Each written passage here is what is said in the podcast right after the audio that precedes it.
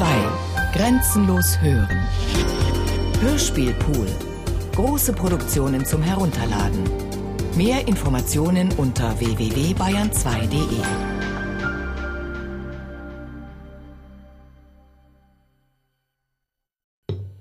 Franz Kafka, der Prozess. Advokat, Fabrikant, Maler. An einem Wintervormittag draußen fiel Schnee. Im trüben Licht saß K. trotz der frühen Stunde schon äußerst müde in seinem Büro. Um sich wenigstens vor den Unternbeamten zu schützen, hatte er dem Diener den Auftrag gegeben, niemanden von ihnen einzulassen, da er mit einer größeren Arbeit beschäftigt sei. Aber statt zu arbeiten, drehte er sich in seinem Sessel, verschob langsam einige Gegenstände auf dem Tisch, ließ dann aber, ohne es zu wissen, den ganzen Arm ausgestreckt auf der Tischplatte liegen und blieb mit gesenktem Kopf unbeweglich sitzen. Der Gedanke an den Prozess verließ ihn nicht mehr. Öfters schon hatte er überlegt, ob es nicht gut wäre, eine Verteidigungsschrift auszuarbeiten und bei Gericht einzureichen. Er wollte darin eine kurze Lebensbeschreibung vorlegen und bei jedem irgendwie wichtigen Ereignis erklären, aus welchen Gründen er so gehandelt hatte, ob diese Handlungsweise nach seinem gegenwärtigen Urteil zu verwerfen oder zu billigen war und welche Gründe er für dieses oder jenes anführen konnte. Die Vorteile einer solchen Verteidigungsschrift gegenüber der bloßen Verteidigung durch den übrigens auch sonst nicht einwandfreien Advokaten waren zweifellos. K. wusste ja gar nicht, was der Advokat unternahm. Viel war es jedenfalls nicht. Schon einen Monat lang hatte er ihn nicht mehr zu sich berufen, und auch bei keiner der früheren Besprechungen hatte K. den Eindruck gehabt, dass dieser Mann viel für ihn erreichen könne. Vor allem hatte er ihn fast gar nicht ausgefragt. Und hier war doch so viel zu fragen. Fragen war die Hauptsache. K. hatte das Gefühl, als ob er selbst alle hier nötigen Fragen stellen könnte. Der Advokat dagegen, statt zu fragen, erzählte selbst oder saß ihm stumm gegenüber, beugte sich, wahrscheinlich wegen seines schwachen Gehörs, ein wenig über den Schreibtisch vor, zog an einem Bartstrahn innerhalb seines Bartes und blickte auf den Teppich nieder, vielleicht gerade auf die Stelle, wo K. mit Leni gelegen war. Hie und da gab er K. einige leere Ermahnungen, wie man sie Kindern gibt. Ebenso nutzlose wie langweilige Reden, die keine Schlussabrechnung mit keinem Heller zu bezahlen gedachte. Nachdem die Advokatin genügend gedemütigt zu haben glaubte, fing er gewöhnlich an, ihn wieder ein wenig aufzumuntern. Er habe schon, erzählte er dann, viele ähnliche Prozesse ganz oder teilweise gewonnen, Prozesse, die, wenn auch in Wirklichkeit vielleicht nicht so schwierig wie dieser, äußerlich noch hoffnungsloser waren. Ein Verzeichnis dieser Prozesse habe er hier in der Schublade, hierbei klopfte er an irgendeine Lade des Tisches, die Schriften könne er leider nicht zeigen, da es sich um Amtsgeheimnisse handle. Trotzdem komme jetzt natürlich die große Erfahrung, die er durch alle diese Prozesse erworben habe, K. zugute. Er habe natürlich sofort zu arbeiten begonnen, und die erste Eingabe sei schon fast fertiggestellt. Sie sei sehr wichtig, weil der erste Eindruck, den die Verteidigung mache, auf die ganze Richtung des Verfahrens bestimme. Leider, darauf müsse er K. allerdings aufmerksam machen, geschehe es manchmal, dass die ersten Eingaben bei Gericht gar nicht gelesen werden. Man lege sie einfach zu den Akten und weise darauf hin, dass vorläufig die Einvernahme und Beobachtung des Angeklagten wichtiger sei als alles Geschriebene. Man fügt, wenn der Petent dringlich wird, hinzu, dass man vor der Entscheidung, bis alles Material gesammelt ist, im Zusammenhang natürlich aller Akten, also auch diese erste Eingabe überprüfen wird. Leider sei aber auch dies meistens nicht richtig, die erste Eingabe werde gewöhnlich verlegt oder gehe gänzlich verloren, und selbst wenn sie bis zum Ende erhalten bleibt, werde sie, wie der Advokat allerdings nur gerüchtweise erfahren hat, kaum gelesen. Das alles sei bedauerlich, aber nicht ganz ohne Berechtigung. K. möge doch nicht außer Acht lassen, dass das Verfahren nicht öffentlich sei. Es kann, wenn das Gericht es für nötig hält, öffentlich werden, das Gesetz aber schreibt Öffentlichkeit nicht vor. Infolgedessen sind auch die Schriften des Gerichtes, vor allem die Anklageschrift, dem Angeklagten und seiner Verteidigung unzugänglich, man weiß daher im Allgemeinen nicht oder wenigstens nicht genau, wogegen sich die erste Eingabe zu richten hat, sie kann daher eigentlich nur zufälligerweise etwas enthalten, was für die Sache von Bedeutung ist. Wirklich zutreffende und beweisführende Eingaben kann man erst später ausarbeiten, wenn im Laufe der Einvernahmen des Angeklagten die einzelnen Anklagepunkte und ihre Begründung deutlicher hervortreten oder erraten werden können. Unter diesen Verhältnissen ist natürlich die Verteidigung in einer sehr ungünstigen und schwierigen Lage. Aber auch das ist beabsichtigt. Die Verteidigung ist nämlich durch das Gesetz nicht eigentlich gestattet, sondern nur geduldet. Und selbst darüber, ob aus der betreffenden Gesetzesstelle wenigstens Duldung herausgelesen werden soll, besteht Streit. Es gibt daher streng genommen gar keine vom Gericht anerkannte Advokaten, alle, die vor diesem Gericht als Advokaten auftreten, sind im Grunde nur Winkeladvokaten das wirkt natürlich auf den ganzen Stand sehr entwürdigend ein. Und wenn K. nächstens einmal in die Gerichtskanzleien gehen werde, könne er sich ja, um auch das einmal gesehen zu haben, das Advokatenzimmer ansehen. Er werde vor der Gesellschaft, die dort beisammen sei, vermutlich erschrecken. Schon die ihnen zugewiesene enge, niedrige Kammer zeige die Verachtung, die das Gericht für diese Leute hat. Licht bekommt die Kammer nur durch eine kleine Luke, die so hoch gelegen ist, dass wenn jemand hinausschauen will, wo ihm übrigens der Rauch eines knapp davor gelegenen Kamins in die Nase fährt und das Gesicht schwärzt, er erst einen Kollegen suchen muss, der ihn auf den Rücken nimmt. Im Fußboden dieser Kammer, um nur noch ein Beispiel für diese Zustände anzuführen, ist nun schon seit mehr als einem Jahr ein Loch, nicht so groß, dass ein Mensch durchfallen könnte, aber groß genug, dass man mit einem Bein ganz einsinkt.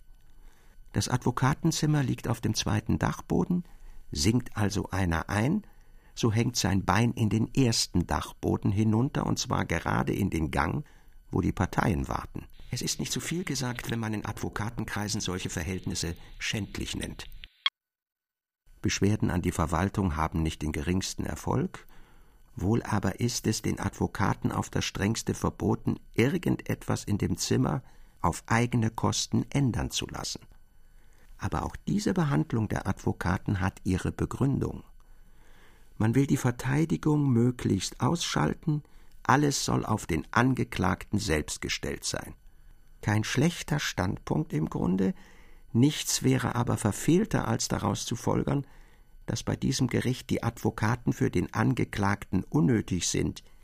Im Gegenteil. Bei keinem anderen Gericht sind sie so notwendig wie bei diesem. Das Verfahren ist nämlich im Allgemeinen nicht nur vor der Öffentlichkeit geheim, sondern auch vor dem Angeklagten. Natürlich nur soweit dies möglich ist, es ist aber in sehr weitem Ausmaß möglich.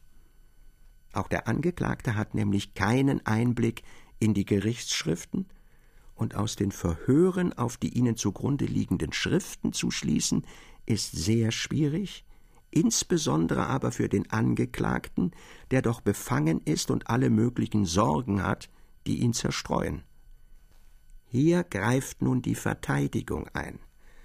Bei den Verhören dürfen im Allgemeinen Verteidiger nicht anwesend sein, sie müssen daher nach den Verhören, und zwar möglichst noch an der Tür des Untersuchungszimmers, den Angeklagten über das Verhör ausforschen und diesen oft schon sehr verwischten berichten, das für die Verteidigung taugliche entnehmen. Aber das Wichtigste ist dies nicht, denn viel kann man auf diese Weise nicht erfahren, wenn natürlich auch hier wie überall ein tüchtiger Mann mehr erfährt als andere. Das Wichtigste bleiben trotzdem die persönlichen Beziehungen des Advokaten, in ihnen liegt der Hauptwert der Verteidigung. Nun habe ja wohl K. schon aus seinen eigenen Erlebnissen entnommen, dass die allerunterste Organisation des Gerichtes nicht ganz vollkommen ist, pflichtvergessene und bestechliche Angestellte aufweist, wodurch gewissermaßen die strenge Abschließung des Gerichtes Lücken bekommt. Hier nun drängt sich die Mehrzahl der Advokaten ein, hier wird bestochen und ausgehorcht, ja es kamen wenigstens in früherer Zeit sogar Fälle von Aktendiebstählen vor. Es ist nicht zu leugnen, dass auf diese Weise für den Augenblick einige, sogar überraschende, günstige Resultate für den Angeklagten sich erzielen lassen, damit stolzieren auch diese kleinen Advokaten herum und locken neue Kundschaft an, aber für den weiteren Fortgang des Prozesses bedeutet es entweder nichts oder nichts Gutes. Wirklichen Wert aber haben nur ehrliche persönliche Beziehungen, und zwar mit höheren Beamten, womit natürlich nur höhere Beamte der unteren Grade gemeint sind. Nur dadurch kann der Fortgang des Prozesses, wenn auch zunächst nur unmerklich, später aber immer deutlicher beeinflusst werden. Das können natürlich nur wenige Advokaten und hier sei die Wahl Kars sehr günstig gewesen. Nur noch vielleicht ein oder zwei Advokaten konnten sich mit ähnlichen Beziehungen ausweisen wie Dr. Hult. Diese kümmern sich allerdings um die Gesellschaft im Advokatenzimmer nicht und haben auch nichts mit ihr zu tun. Umso enger sei aber die Verbindung mit den Gerichtsbeamten. Es sei nicht einmal immer nötig, dass Dr. Hult zu Gericht gehe, in den Vorzimmern der Untersuchungsrichter auf ihr zufälliges Erscheinen warte und je nach ihrer Laune einen meist nur scheinbaren Erfolg erziele oder auch nicht einmal diesen. Nein, K. habe es ja selbst gesehen, die Beamten, und darunter recht hohe kommen selbst, geben bereitwillig Auskunft, offene oder wenigstens leicht deutbare, besprechen den nächsten Fortgang der Prozesse, ja, sie lassen sich sogar in einzelnen Fällen überzeugen und nehmen die fremde Ansicht gern an. Allerdings dürfe man ihnen gerade in dieser letztern Hinsicht nicht allzu sehr vertrauen, so bestimmt sie ihre neue für die Verteidigung günstige Absicht auch aussprechen, gehen Sie doch vielleicht geradewegs in Ihre Kanzlei und geben für den nächsten Tag einen Gerichtsbeschluss, der gerade das Entgegengesetzte hält und vielleicht für den Angeklagten noch viel strenger ist als ihre erste Absicht, von der sie gänzlich abgekommen zu sein behaupteten. Dagegen könne man sich natürlich nicht wehren, denn das, was sie zwischen vier Augen gesagt haben, ist eben auch nur zwischen vier Augen gesagt und lasse keine öffentliche Folgerung zu, selbst wenn die Verteidigung nicht auch sonst bestrebt sein müsste, sich die Gunst der Herren zu erhalten. Andererseits sei es allerdings auch richtig, dass die Herren nicht etwa nur aus Menschenliebe oder aus freundschaftlichen Gefühlen sich mit der Verteidigung, natürlich nur mit einer sachverständigen Verteidigung in Verbindung setzen, sie sind vielmehr in gewisser Hinsicht auch auf sie angewiesen. Hier mache sich eben der Nachteil einer Gerichtsorganisation geltend, die selbst in ihren Anfängen das geheime Gericht festsetzt. Den Beamten fehlt der Zusammenhang mit der Bevölkerung. Für die gewöhnlichen mittleren Prozesse sind sie gut ausgerüstet, ein solcher Prozess rollt fast von selbst auf seiner Bahn ab und braucht nur hie und da einen Anstoß, gegenüber den ganz einfachen Fällen aber wie auch gegenüber den besonders schwierigen sind sie oft ratlos, Sie haben, weil sie fortwährend Tag und Nacht in ihr Gesetz eingezwängt sind, nicht den richtigen Sinn für menschliche Beziehungen, und das entbehren sie in solchen Fällen schwer. Dann kommen sie zum Advokaten um Rat, und hinter ihnen trägt ein Diener die Akten, die sonst so geheim sind. An diesem Fenster hätte man manche Herren, von denen man es am wenigsten erwarten würde, antreffen können, wie sie geradezu trostlos auf die Gasse hinaussahen, während der Advokat an seinem Tisch die Akten studierte, um ihnen einen guten Rat geben zu können. Übrigens könne man gerade bei solchen Gelegenheiten sehen, wie ungemein ernst die Herren ihren Beruf nehmen und wie sie über Hindernisse, die sie ihrer Natur nach nicht bewältigen können, in große Verzweiflung geraten. Ihre Stellung sei auch sonst nicht leicht, man dürfe ihnen nicht Unrecht tun und ihre Stellung für leicht ansehen. Die Rangordnung und Steigerung des Gerichtes sei unendlich und selbst für den Eingeweihten nicht absehbar. Das Verfahren vor den Gerichtshöfen sei aber im Allgemeinen auch für die unteren Beamten geheim, sie können daher die Angelegenheiten, die sie bearbeiten, in ihrem ferneren Weitergang kaum jemals vollständig verfolgen, die Gerichtssache erscheint also in ihrem Gesichtskreis, ohne dass sie oft wissen, woher sie kommt, und sie geht weiter, ohne dass sie erfahren, wohin. Die Belehrung also, die man aus dem Studium der einzelnen Prozessstadien, der schließlichen Entscheidung und ihrer Gründe schöpfen kann, entgeht diesen Beamten. Sie dürfen sich nur mit jenem Teil des Prozesses befassen, der vom Gesetz für sie abgegrenzt ist, und wissen von dem Weitern, also von den Ergebnissen ihrer eigenen Arbeit, meist weniger als die Verteidigung, die doch in der Regel fast bis zum Schluss des Prozesses mit dem Angeklagten in Verbindung bleibt. Auch in dieser Richtung also können Sie von der Verteidigung manches Wertvolle erfahren. Wundere sich K. noch, wenn er alles dieses im Auge behalte über die Gereiztheit der Beamten, die sich manchmal den Parteien gegenüber in jeder mache diese Erfahrung beleidigenderweise äußert. Alle Beamten seien gereizt, selbst wenn sie ruhig scheinen. Natürlich haben die kleinen Advokaten besonders viel darunter zu leiden. Man erzählt zum Beispiel folgende Geschichte, die sehr den Anschein der Wahrheit hat. Ein alter Beamter, ein guter, stiller Herr, hatte eine schwierige Gerichtssache, welche besonders durch die Eingaben des Advokaten verwickelt worden war, einen Tag und eine Nacht ununterbrochen studiert. Diese Beamten sind tatsächlich fleißig wie niemand sonst. Gegen Morgen nun, nach vierundzwanzigstündiger, wahrscheinlich nicht sehr ergiebiger Arbeit, ging er zur Eingangstür, stellte sich dort in Hinterhalt und warf jeden Advokaten, der eintreten wollte, die Treppe hinunter.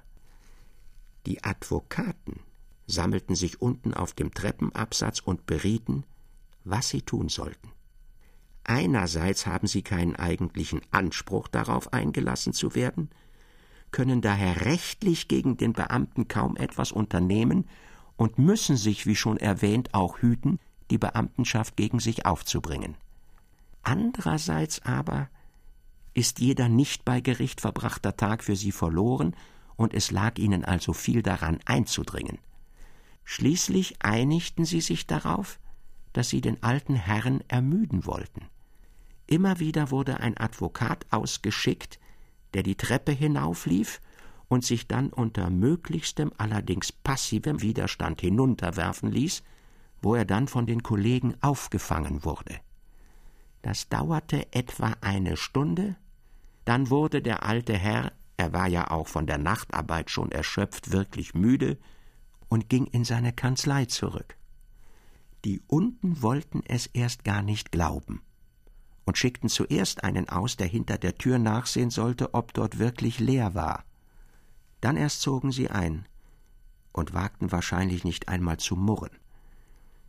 Denn den Advokaten, und selbst der Kleinste kann doch die Verhältnisse wenigstens zum Teil übersehen, liegt es vollständig ferne, bei Gericht irgendwelche Verbesserungen einführen oder durchsetzen zu wollen, während, und dies ist sehr bezeichnend, fast jeder Angeklagte, selbst ganz einfältige Leute, gleich beim allerersten Eintritt in den Prozess an Verbesserungsvorschläge zu denken anfangen und damit oft Zeit und Kraft verschwenden, die anders viel besser verwendet werden könnten.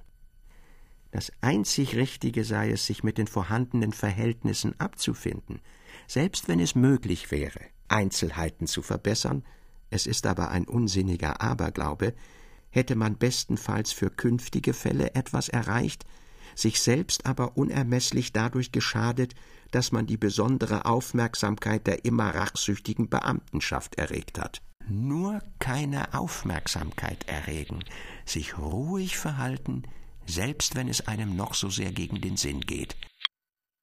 Einzusehen versuchen, dass dieser große Gerichtsorganismus gewissermaßen ewig in Schwebe bleibt. Und dass man zwar wenn man auf seinem Platz selbstständig etwas ändert, den Boden unter den Füßen sich wegnimmt und selbst abstürzen kann, während der große Organismus sich selbst für die kleine Störung leicht an einer anderen Stelle, alles ist doch in Verbindung, Ersatz schafft und unverändert bleibt, wenn er nicht etwa, was sogar wahrscheinlich ist, noch geschlossener, noch aufmerksamer, noch strenger, noch böser wird. Man überlasse doch die Arbeit dem Advokaten, statt sie zu stören. Vorwürfe nützen ja nicht viel, besonders wenn man ihre Ursache in ihrer ganzen Bedeutung nicht begreiflich machen kann, aber gesagt müsse es doch werden, wie viel K. seiner Sache durch das Verhalten gegenüber dem Kanzleidirektor geschadet habe. Dieser einflussreiche Mann sei aus der Liste jener, bei denen man für K. etwas unternehmen könne, schon fast zu streichen. Selbst flüchtige Erwähnungen des Prozesses überhöre er mit deutlicher Absicht. In manchem seien ja die Beamten wie Kinder. Oft können sie durch Harmlosigkeiten, unter die allerdings K.s Verhalten leider nicht gehörte, derartig verletzt werden, dass sie selbst mit guten Freunden zu reden aufhören, sich von ihnen abwenden, wenn sie ihnen begegnen, und ihnen in allem Möglichen entgegenarbeiten.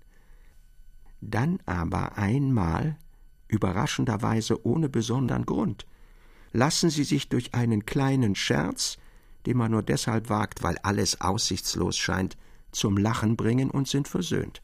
Es sei eben gleichzeitig schwer und leicht, sich mit ihnen zu verhalten. Grundsätze dafür gibt es kaum. Manchmal sei es zum Verwundern, dass ein einziges Durchschnittsleben dafür hinreiche, um so viel zu erfassen, dass man hier mit einigem Erfolg arbeiten könne. Es kommen allerdings trübe Stunden, wie sie ja jeder hat, wo man glaubt, nicht das geringste erzielt zu haben, wo es einem scheint, als hätten nur die von Anfang an für einen guten Ausgang bestimmten Prozesse ein gutes Ende genommen, wie es auch ohne Mithilfe geschehen wäre, während alle anderen verloren gegangen sind, trotz alles Nebenherlaufens, aller Mühe, aller kleinen scheinbaren Erfolge, über die man solche Freude hatte dann scheint einem allerdings nichts mehr sicher, und man würde auf bestimmte Fragen hin nicht einmal zu leugnen wagen, dass man ihrem Wesen nach gut verlaufende Prozesse gerade durch die Mithilfe auf Abwege gebracht hat. Auch das ist ja eine Art Selbstvertrauen, aber es ist das einzige, das dann übrig bleibt. Solchen Anfällen, es sind natürlich nur Anfälle, nichts weiter, sind Advokaten besonders dann ausgesetzt, wenn ihnen ein Prozess, den sie weit genug und zufriedenstellend geführt haben, plötzlich aus der Hand genommen wird.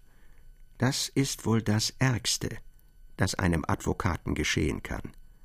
Nicht etwa durch den Angeklagten wird ihnen der Prozess entzogen, das geschieht wohl niemals. Ein Angeklagter, der einmal einen bestimmten Advokaten genommen hat, muss bei ihm bleiben, geschehe was immer. Wie könnte er sich überhaupt, wenn er einmal Hilfe in Anspruch genommen hat, allein noch erhalten? Das geschieht also nicht. Wohl aber geschieht es manchmal, dass der Prozess eine Richtung nimmt, wo der Advokat nicht mehr mitkommen darf. Der Prozess und der Angeklagte und alles wird dem Advokaten einfach entzogen. Dann können auch die besten Beziehungen zu den Beamten nicht mehr helfen, denn sie selbst wissen nichts. Der Prozess ist eben in ein Stadium getreten, wo keine Hilfe mehr geleistet werden darf, wo ihn unzugängliche Gerichtshöfe bearbeiten, wo auch der Angeklagte für den Advokaten nicht mehr erreichbar ist. Man kommt dann eines Tages nach Hause und findet auf seinem Tisch alle die vielen Eingaben, die man mit allem Fleiß und mit den schönsten Hoffnungen in dieser Sache gemacht hat. Sie sind zurückgestellt worden, da sie in das neue Prozessstadium nicht übertragen werden dürfen, es sind wertlose Fetzen. Dabei muss der Prozess noch nicht verloren sein, durchaus nicht. Wenigstens liegt kein entscheidender Grund für diese Annahme vor. Man weiß bloß nichts mehr von dem Prozess und wird auch nichts mehr von ihm erfahren. Nun sind ja solche Fälle glücklicherweise Ausnahmen, und selbst wenn Kars Prozess ein solcher Fall sein sollte, sei er doch vorläufig noch weit von einem solchen Stadium entfernt. Hier sei also noch reichliche Gelegenheit für Advokatenarbeit gegeben, und dass sie ausgenützt werde, dessen dürfe K. sicher sein. Die Eingabe sei, wie erwähnt, noch nicht überreicht, das eile aber auch nicht. Viel wichtiger seien die einleitenden Besprechungen mit maßgebenden Beamten, und die hätten schon stattgefunden. Mit verschiedenem Erfolg, wie offen zugestanden werden soll. Es sei viel besser, vorläufig Einzelheiten nicht zu verraten, durch die K nur ungünstig beeinflusst und allzu hoffnungsfreudig oder allzu ängstlich gemacht werden könnte, nur so viel sei gesagt, dass sich Einzelne sehr günstig ausgesprochen und sich auch sehr bereitwillig gezeigt haben, während andere sich weniger günstig geäußert, aber doch ihre Mithilfe keineswegs verweigert haben. Das Ergebnis sei also im Ganzen sehr erfreulich, nur dürfe man daraus keine besonderen Schlüsse ziehen, da alle Vorverhandlungen ähnlich beginnen und durchaus erst die weitere Entwicklung den Wert dieser Vorverhandlungen zeigt. Jedenfalls sei noch nichts verloren. Und wenn es noch gelingen sollte, den Kanzleidirektor trotz allem zu gewinnen, es sei schon Verschiedenes zu diesem Zwecke eingeleitet, dann sei das Ganze, wie die Chirurgen sagen, eine reine Wunde, und man könne getrost das Folgende erwarten. In solchen und ähnlichen Reden war der Advokat unerschöpflich. Sie wiederholten sich bei jedem Besuch. Immer gab es Fortschritte, niemals aber konnte die Art dieser Fortschritte mitgeteilt werden. Immerfort wurde an der ersten Eingabe gearbeitet, aber sie wurde nicht fertig, was sich meistens beim nächsten Besuch als großer Vorteil herausstellte, da die letzte Zeit, was man nicht hatte voraussehen können, für ihre Übergabe sehr ungünstig gewesen wäre. Bemerkte K. manchmal, ganz ermattet von den Reden, dass es doch selbst unter Berücksichtigung aller Schwierigkeiten sehr langsam vorwärts gehe, wurde ihm entgegnet, es gehe gar nicht langsam vorwärts. Wohl aber wäre man schon viel weiter, wenn K. sich rechtzeitig an den Advokaten gewendet hätte. Das hatte er aber leider versäumt. Und dieses Versäumnis werde auch noch weitere Nachteile bringen, nicht nur zeitliche.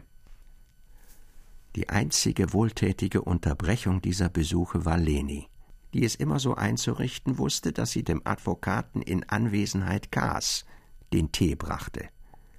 Dann stand sie hinter K., sah scheinbar zu, wie der Advokat mit einer Art Gier tief zur Tasse herabgebeugt den Tee eingoss und trank und ließ im Geheimen ihre Hand von K. erfassen. Es herrschte völlige Schweigen. Der Advokat trank, K. drückte Lenis Hand, und Leni wagte es manchmal, K.s Haare sanft zu streicheln. Du bist noch hier? fragte der Advokat, nachdem er fertig war. Ich wollte das Geschirr wegnehmen, sagte Leni. Es gab noch einen letzten Händedruck. Der Advokat wischte sich den Mund und begann mit neuer Kraft auf K. einzureden. War es Trost oder Verzweiflung, was der Advokat erreichen wollte? K. wusste es nicht. Wohl aber hielt er es bald für feststehend, dass seine Verteidigung nicht in guten Händen war. Es mochte ja alles richtig sein, was der Advokat erzählte. Wenn es auch durchsichtig war, dass er sich möglichst in den Vordergrund stellen wollte und wahrscheinlich noch niemals einen so großen Prozess geführt hatte, wie es K.s Prozess seiner Meinung nach war. Verdächtig aber blieben die unaufhörlich hervorgehobenen persönlichen Beziehungen zu den Beamten. Mussten sie denn ausschließlich zu K.s Nutzen ausgebeutet werden?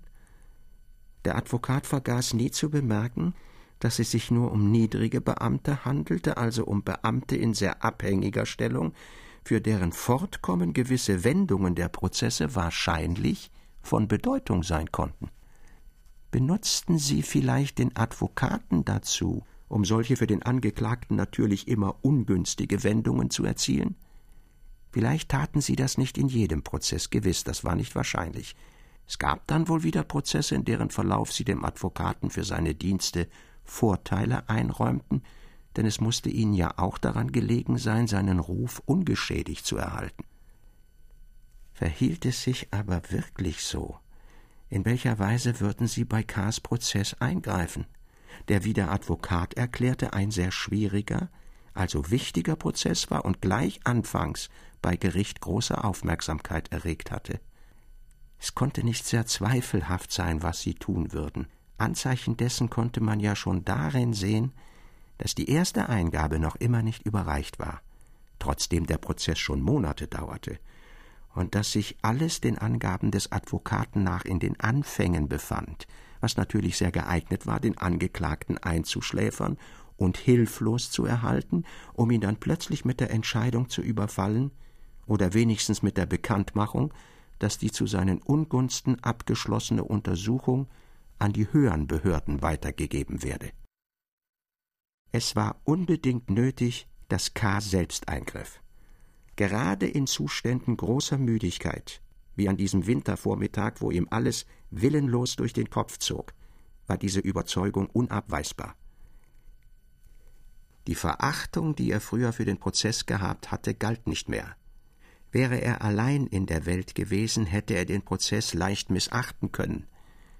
Wenn es allerdings auch sicher war, dass dann der Prozess überhaupt nicht entstanden wäre. Jetzt aber hatte ihn der Onkel schon zum Advokaten gezogen, Familienrücksichten sprachen mit.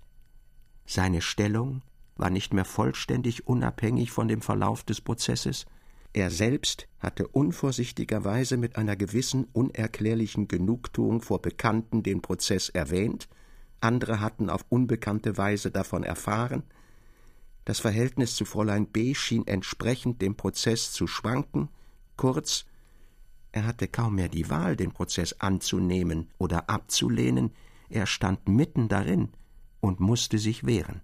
War er müde, dann war es schlimm. Zu übertriebener Sorge war allerdings vorläufig kein Grund.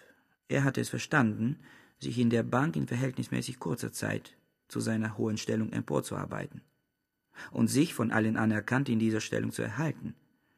Er musste jetzt nur diese Fähigkeiten, die ihm das ermöglicht hatten, ein wenig dem Prozess zu wenden, und es war kein Zweifel, dass es gut ausgehen musste. Vor allem war es, wenn etwas erreicht werden sollte, notwendig, jeden Gedanken an eine mögliche Schuld von vornherein abzulehnen. Es gab keine Schuld.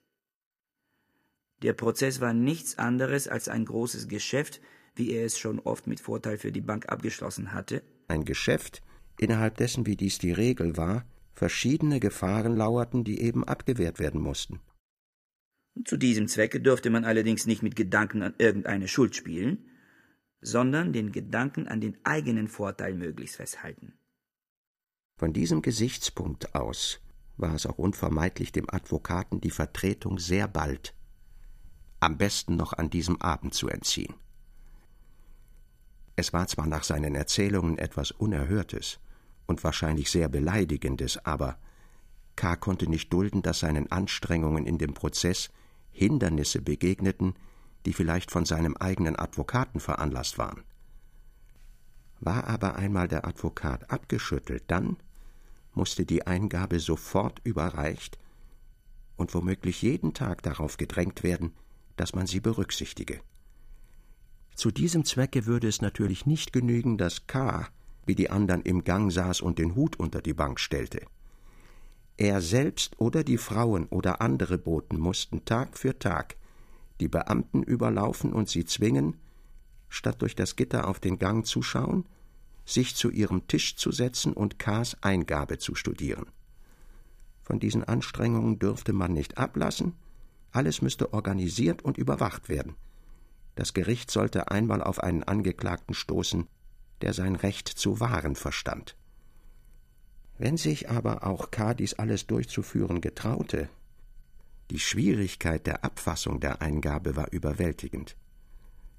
Früher, etwa noch vor einer Woche, hatte er nur mit einem Gefühl der Scham daran denken können, dass er einmal genötigt sein könnte, eine solche Eingabe selbst zu machen. Dass dies auch schwierig sein konnte, daran hatte er gar nicht gedacht. Er erinnerte sich, wie er einmal an einem Vormittag, als er gerade mit Arbeit überhäuft war, plötzlich alles zur Seite geschoben und den Schreibblock vorgenommen hatte, um versuchsweise den Gedankengang einer derartigen Eingabe zu entwerfen und ihn vielleicht dem schwerfälligen Advokaten zur Verfügung zu stellen, und wie gerade in diesem Augenblick die Tür des Direktionszimmers sich öffnete und der Direktor Stellvertreter mit großem Gelächter eintrat. Es war für K.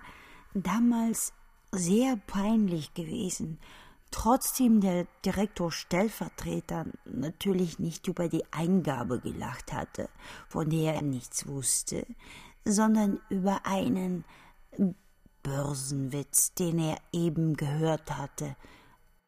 Einen Witz, der zum Verständnis eine Zeichnung erforderte, die nun der Direktor Stellvertreter über K's Tisch gebeugt mit K's Bleistift, den er ihm aus der Hand nahm, auf dem Schreibblock ausführte, der für die Eingabe bestimmt gewesen war. Heute wusste K. nichts mehr von Scham. Die Eingabe musste gemacht werden. Wenn er im Büro keine Zeit für sie fand, was er wahrscheinlich war, dann musste er sie zu Hause in den Nächten machen. Würden auch die Nächte nicht genügen, dann musste er einen Urlaub nehmen, nur nicht auf halbem Wege stehen bleiben. Das war nicht nur in Geschäften, sondern immer und überall das Unsinnigste. Die Eingabe bedeutete freilich eine fast endlose Arbeit. Man musste keinen sehr ängstlichen Charakter haben und konnte doch leicht zu dem Glauben kommen, dass es unmöglich war, die Eingabe jemals fertigzustellen. Nicht aus Faulheit oder Hinterlist, die den Advokaten allein an der Fertigstellung hindern konnten, sondern weil in Unkenntnis der vorhandenen Anklage und gar ihrer möglichen Erweiterungen das ganze Leben in den kleinsten Handlungen und Ereignissen in die Erinnerung zurückgebracht, dargestellt und von allen Seiten überprüft werden musste.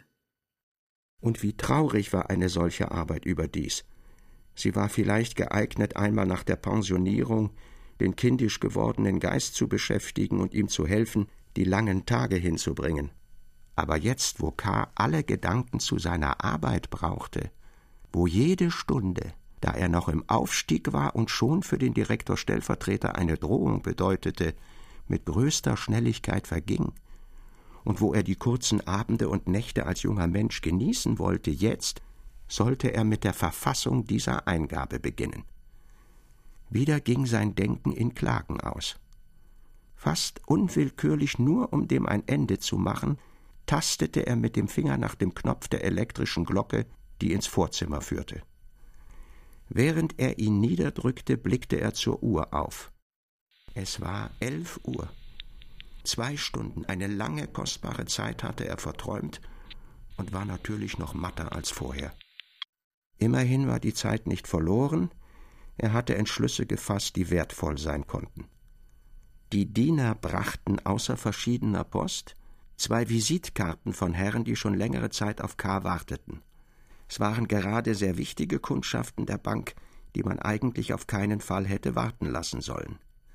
Warum und warum so schienen wieder die Herren hinter der geschlossenen Tür zu fragen, verwendete der fleißige K. für Privatangelegenheiten die beste Geschäftszeit.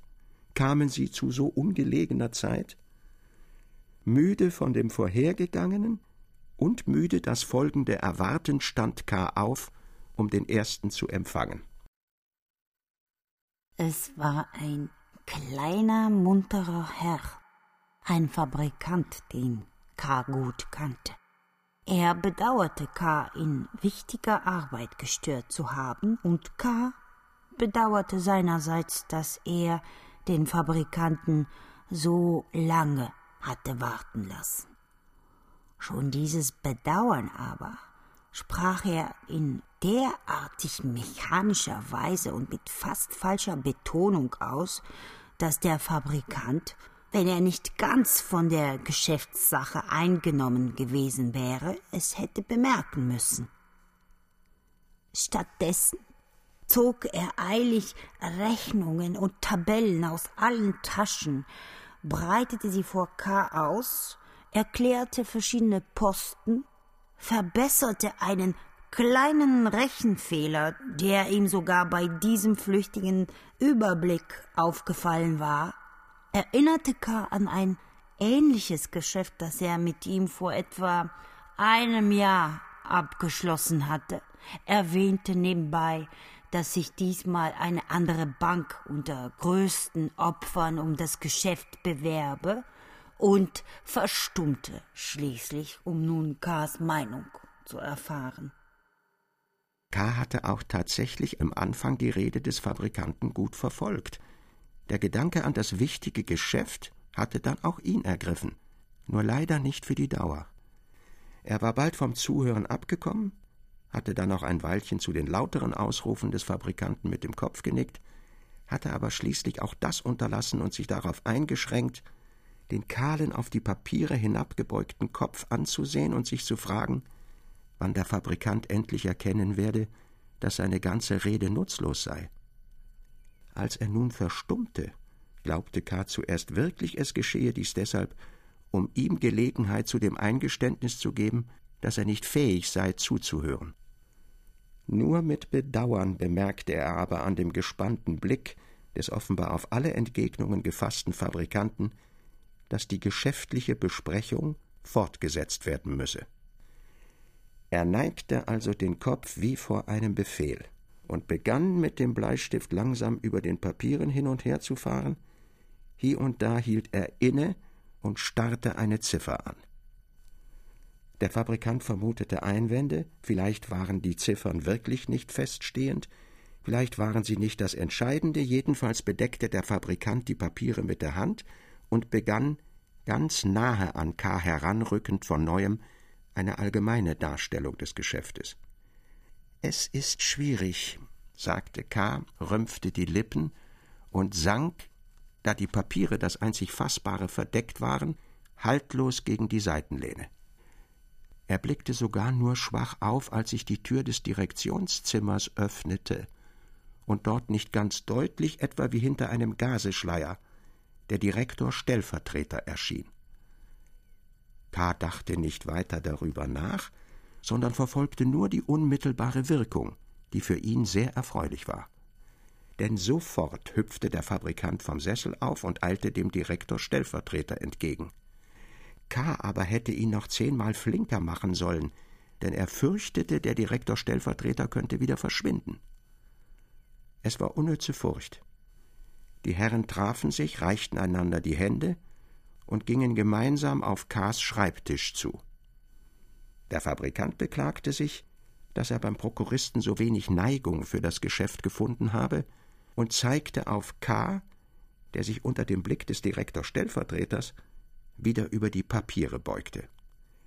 Als dann die zwei sich an den Schreibtisch lehnten und der Fabrikant sich daran machte, nun den Direktor Stellvertreter für sich zu erobern, war es K., als werde über seinem Kopf von zwei Männern, deren Größe er sich übertrieben vorstellte, über ihn selbst verhandelt. Langsam suchte er mit vorsichtig aufwärts gedrehten Augen zu erfahren, was sich oben ereignete, nahm vom Schreibtisch ohne hinzusehen eines der Papiere, legte es auf die flache Hand und hob es allmählich, während er selbst aufstand, zu den Herren hinauf. Er dachte hierbei an nichts Bestimmtes, sondern handelte nur in dem Gefühl, dass er sich so verhalten musste, wenn er einmal die große Eingabe fertiggestellt hätte, die ihn gänzlich entlasten sollte.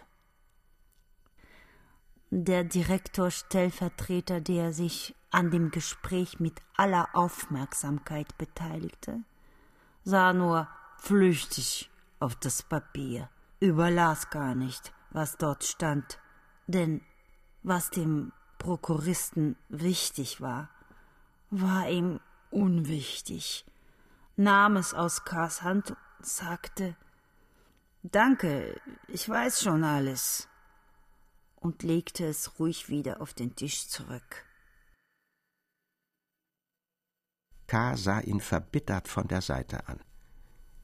Der Direktor Stellvertreter aber merkte es gar nicht oder wurde, wenn er es merkte, dadurch nur aufgemuntert, lachte öfters laut auf brachte einmal durch eine schlagfertige Entgegnung den Fabrikanten in deutliche Verlegenheit, aus der er ihn aber sofort riss, indem er sich selbst einen Einwand machte und lud ihn schließlich ein, in sein Büro hinüberzukommen, wo sie die Angelegenheit zu Ende führen könnten. Es ist eine sehr wichtige Sache, sagte er zum Fabrikanten, ich sehe das vollständig ein. Und dem Herrn Prokuristen? selbst bei dieser Bemerkung redete er eigentlich nur zum Fabrikanten, wird es gewiss lieb sein, wenn wir es ihm abnehmen. Die Sache verlangt ruhige Überlegung. Er aber scheint heute sehr überlastet zu sein. Auch warten ja einige Leute im Vorzimmer schon stundenlang auf ihn. K. hatte gerade noch genügend Fassung, sich vom Direktor Stellvertreter wegzudrehen und sein freundliches, aber starres Lächeln nur dem Fabrikanten zuzuwenden, sonst griff er gar nicht ein, stützte sich ein wenig vorgebeugt mit beiden Händen auf den Schreibtisch, wie ein Kommis hinter dem Pult und sah zu, wie die zwei Herren unter weiteren Reden die Papiere vom Tisch nahmen und im Direktionszimmer verschwanden. In der Tür drehte sich noch der Fabrikant um, sagte, er verabschiede sich noch nicht, sondern werde natürlich dem Herrn Prokuristen über den Erfolg der Besprechung berichten, auch habe er ihm noch eine andere kleine Mitteilung zu machen. Endlich war K. allein. Er dachte gar nicht daran, irgendeine andere Partei vorzulassen.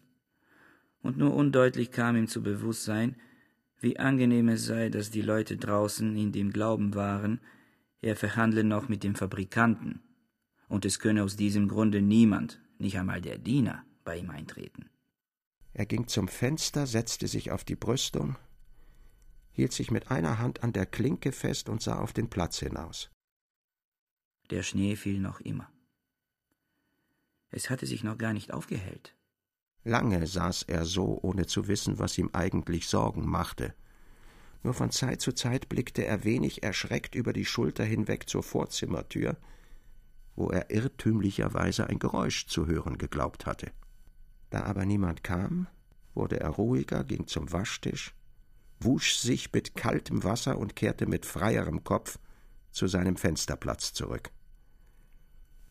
Der Entschluss, seine Verteidigung selbst in die Hand zu nehmen, stellte sich ihm nun als schwerwiegender dar, als er ursprünglich angenommen hatte. Solange er die Verteidigung auf den Advokaten überwälzt hatte, war er doch noch vom Prozess im Grunde wenig betroffen gewesen. Er hatte ihn von der Ferne beobachtet und hatte unmittelbar von ihm kaum erreicht werden können. Er hatte nachsehen können, wann er wollte, wie seine Sache stand, aber er hatte auch den Kopf wieder zurückziehen können, wann er wollte. Jetzt hingegen, wenn er seine Verteidigung selbst führen würde, musste er sich wenigstens für den Augenblick ganz und gar dem Gericht aussetzen, der Erfolg dessen sollte ja für später seine vollständige und endgültige Befreiung sein, aber um diese zu erreichen, musste er sich vorläufig jedenfalls in viel größere Gefahr begeben als bisher. Hätte er daran zweifeln wollen, so hätte ihn das heutige Beisammensein mit dem Direktor Stellvertreter und dem Fabrikanten hinreichend vom Gegenteil überzeugen können. Wie war er doch dagesessen, schon vom bloßen Entschluss, sich selbst zu verteidigen, gänzlich benommen. Wie sollte es aber später werden? Was für Tage standen ihm bevor? Würde er den Weg finden, der durch alles hindurch zum guten Ende führte? Bedeutete nicht eine sorgfältige Verteidigung, und alles andere war sinnlos. Bedeutete nicht eine sorgfältige Verteidigung gleichzeitig die Notwendigkeit, sich von allem anderen möglichst abzuschließen? würde er das glücklich überstehen. Und wie sollte ihm die Durchführung dessen in der Bank gelingen? Es handelte sich ja nicht nur um die Eingabe, für die ein Urlaub vielleicht genügt hätte, trotzdem die Bitte um einen Urlaub gerade jetzt ein großes Wagnis gewesen wäre, es handelt sich doch um einen ganzen Prozess, dessen Dauer unabsehbar war. Was für ein Hindernis war plötzlich in Kars Laufbahn geworfen worden. Und jetzt sollte er für die Bank arbeiten? Er sah auf den Schreibtisch hin. Jetzt sollte er Parteien vorlassen und mit ihnen verhandeln, während sein Prozess weiterrollte, während oben auf dem Dachboden die Gerichtsbeamten über den Schriften dieses Prozesses saßen, sollte er die Geschäfte der Bank besorgen? Sah es nicht aus wie eine Folter, die vom Gericht anerkannt mit dem Prozess zusammenhing und ihn begleitete? Und würde man etwa in der Bank bei der Beurteilung seiner Arbeit seine besondere Lage berücksichtigen? Niemand und niemals. Ganz unbekannt war ja sein Prozess nicht, wenn es auch noch nicht ganz klar war, wer davon wusste und wie viel. Bis zum Direktor Stellvertreter aber war das Gerücht hoffentlich noch nicht gedrungen, sonst hätte man schon deutlich sehen müssen, wie er es ohne jede Kollegialität und Menschlichkeit gegen K. ausnützen würde. Und der Direktor? Gewiss, er war K. gutgesinnt. Und er hätte wahrscheinlich, sobald er vom Prozess erfahren hätte, soweit es an ihm lag, manche Erleichterungen für K. schaffen wollen. Aber er wäre damit gewiss nicht durchgedrungen, denn er unterlag jetzt, da das Gegengewicht, das K. bisher gebildet hatte, schwächer zu werden anfing, immer mehr dem Einfluss des Direktor-Stellvertreters, der außerdem auch den leidenden Zustand des Direktors zur Stärkung der eigenen Macht ausnützte. Was hatte also K. zu erhoffen? Vielleicht schwächte er durch solche Überlegungen seine Widerstandskraft, aber es war doch auch notwendig, sich selbst nicht zu täuschen und alles so klar zu sehen, als es augenblicklich möglich war. Ohne besonderen Grund, nur um vorläufig noch nicht zum Schreibtisch zurückkehren zu müssen, öffnete er das Fenster. Es ließ sich nur schwer öffnen. Er musste mit beiden Händen die Klinke drehen. Dann zog durch das Fenster in dessen ganzen Breite und Höhe der mit Rauch vermischte Nebel in das Zimmer und füllte es mit einem leichten Brandgeruch. Auch einige Schneeflocken wurden hereingeweht. Ein hässlicher Herbst, sagte hinter K. der Fabrikant, der vom Direktor Stellvertreter kommt, unbemerkt ins Zimmer getreten war. K nickte und sah unruhig auf die Aktentasche des Fabrikanten, aus der dieser nun wohl die Papiere herausziehen würde, um K. das Ergebnis der Verhandlungen mit dem Direktor Stellvertreter mitzuteilen. Der Fabrikant aber folgte K.s Blick, klopfte auf seine Tasche und sagte, ohne sie zu öffnen, Sie wollen hören, wie es ausgefallen ist. Mittelgut. Ich trage schon fast den Geschäftsabschluss in der Tasche. Ein reizender Mensch, Ihr Direktor Stellvertreter, aber durchaus nicht ungefährlich. Er lachte, schüttelte Kars Hand und wollte auch ihn zum Lachen bringen. Aber K. schien es wieder verdächtig, dass ihm der Fabrikant die Papiere nicht zeigen wollte, und er fand an der Bemerkung des Fabrikanten nichts zum Lachen. Herr Prokurist, sagte der Fabrikant, Sie leiden wohl unter dem Wetter. Sie sehen heute so bedrückt aus. Ja, sagte K. und griff mit der Hand an die Schläfe. Kopfschmerzen, Familiensorgen. Sehr richtig, sagte der Fabrikant, der ein eiliger Mensch war und niemanden ruhig anhören konnte. Jeder hat sein Kreuz zu tragen. Unwillkürlich hatte K. einen Schritt gegen die Tür gemacht, als wolle er den Fabrikanten hinausbegleiten, dieser aber sagte ich hätte, Herr Prokurist, noch eine kleine Mitteilung für Sie. Ich fürchte sehr, dass ich Sie gerade heute damit vielleicht belästige, aber ich war schon zweimal in der letzten Zeit bei Ihnen und habe jedes Mal daran vergessen. Schiebe ich es aber noch weiterhin auf, verliert es wahrscheinlich vollständig seinen Zweck. Das wäre aber schade, denn im Grunde ist meine Mitteilung vielleicht doch nicht wertlos. Ehe K. Zeit hatte zu antworten, trat der Fabrikant nahe an ihn heran, klopfte mit dem Fingerknöchel leicht an seine Brust und sagte leise Sie haben einen Prozess, nicht wahr? K. trat zurück und rief sofort Das hat Ihnen der Direktor Stellvertreter gesagt. Ach nein, sagte der Fabrikant. Woher sollte denn der Direktor Stellvertreter es wissen? Und Sie? fragte K. schon viel gefasster. Ich erfahre hie und da etwas von dem Gericht, sagte der Fabrikant. Das betrifft eben die Mitteilung, die ich Ihnen machen wollte. So viele Leute sind mit dem Gericht in Verbindung, sagte K. mit gesenktem Kopf und führte den Fabrikanten zum Schreibtisch. Sie setzten sich wieder wie früher, und der Fabrikant sagte Es ist leider nicht sehr viel, was ich Ihnen mitteilen kann, aber in solchen Dingen soll man nicht das geringste vernachlässigen. Außerdem drängt es mich aber, Ihnen irgendwie zu helfen, und sei meine Hilfe noch so bescheiden. Wir waren doch bisher gute Geschäftsfreunde, nicht? Nun also.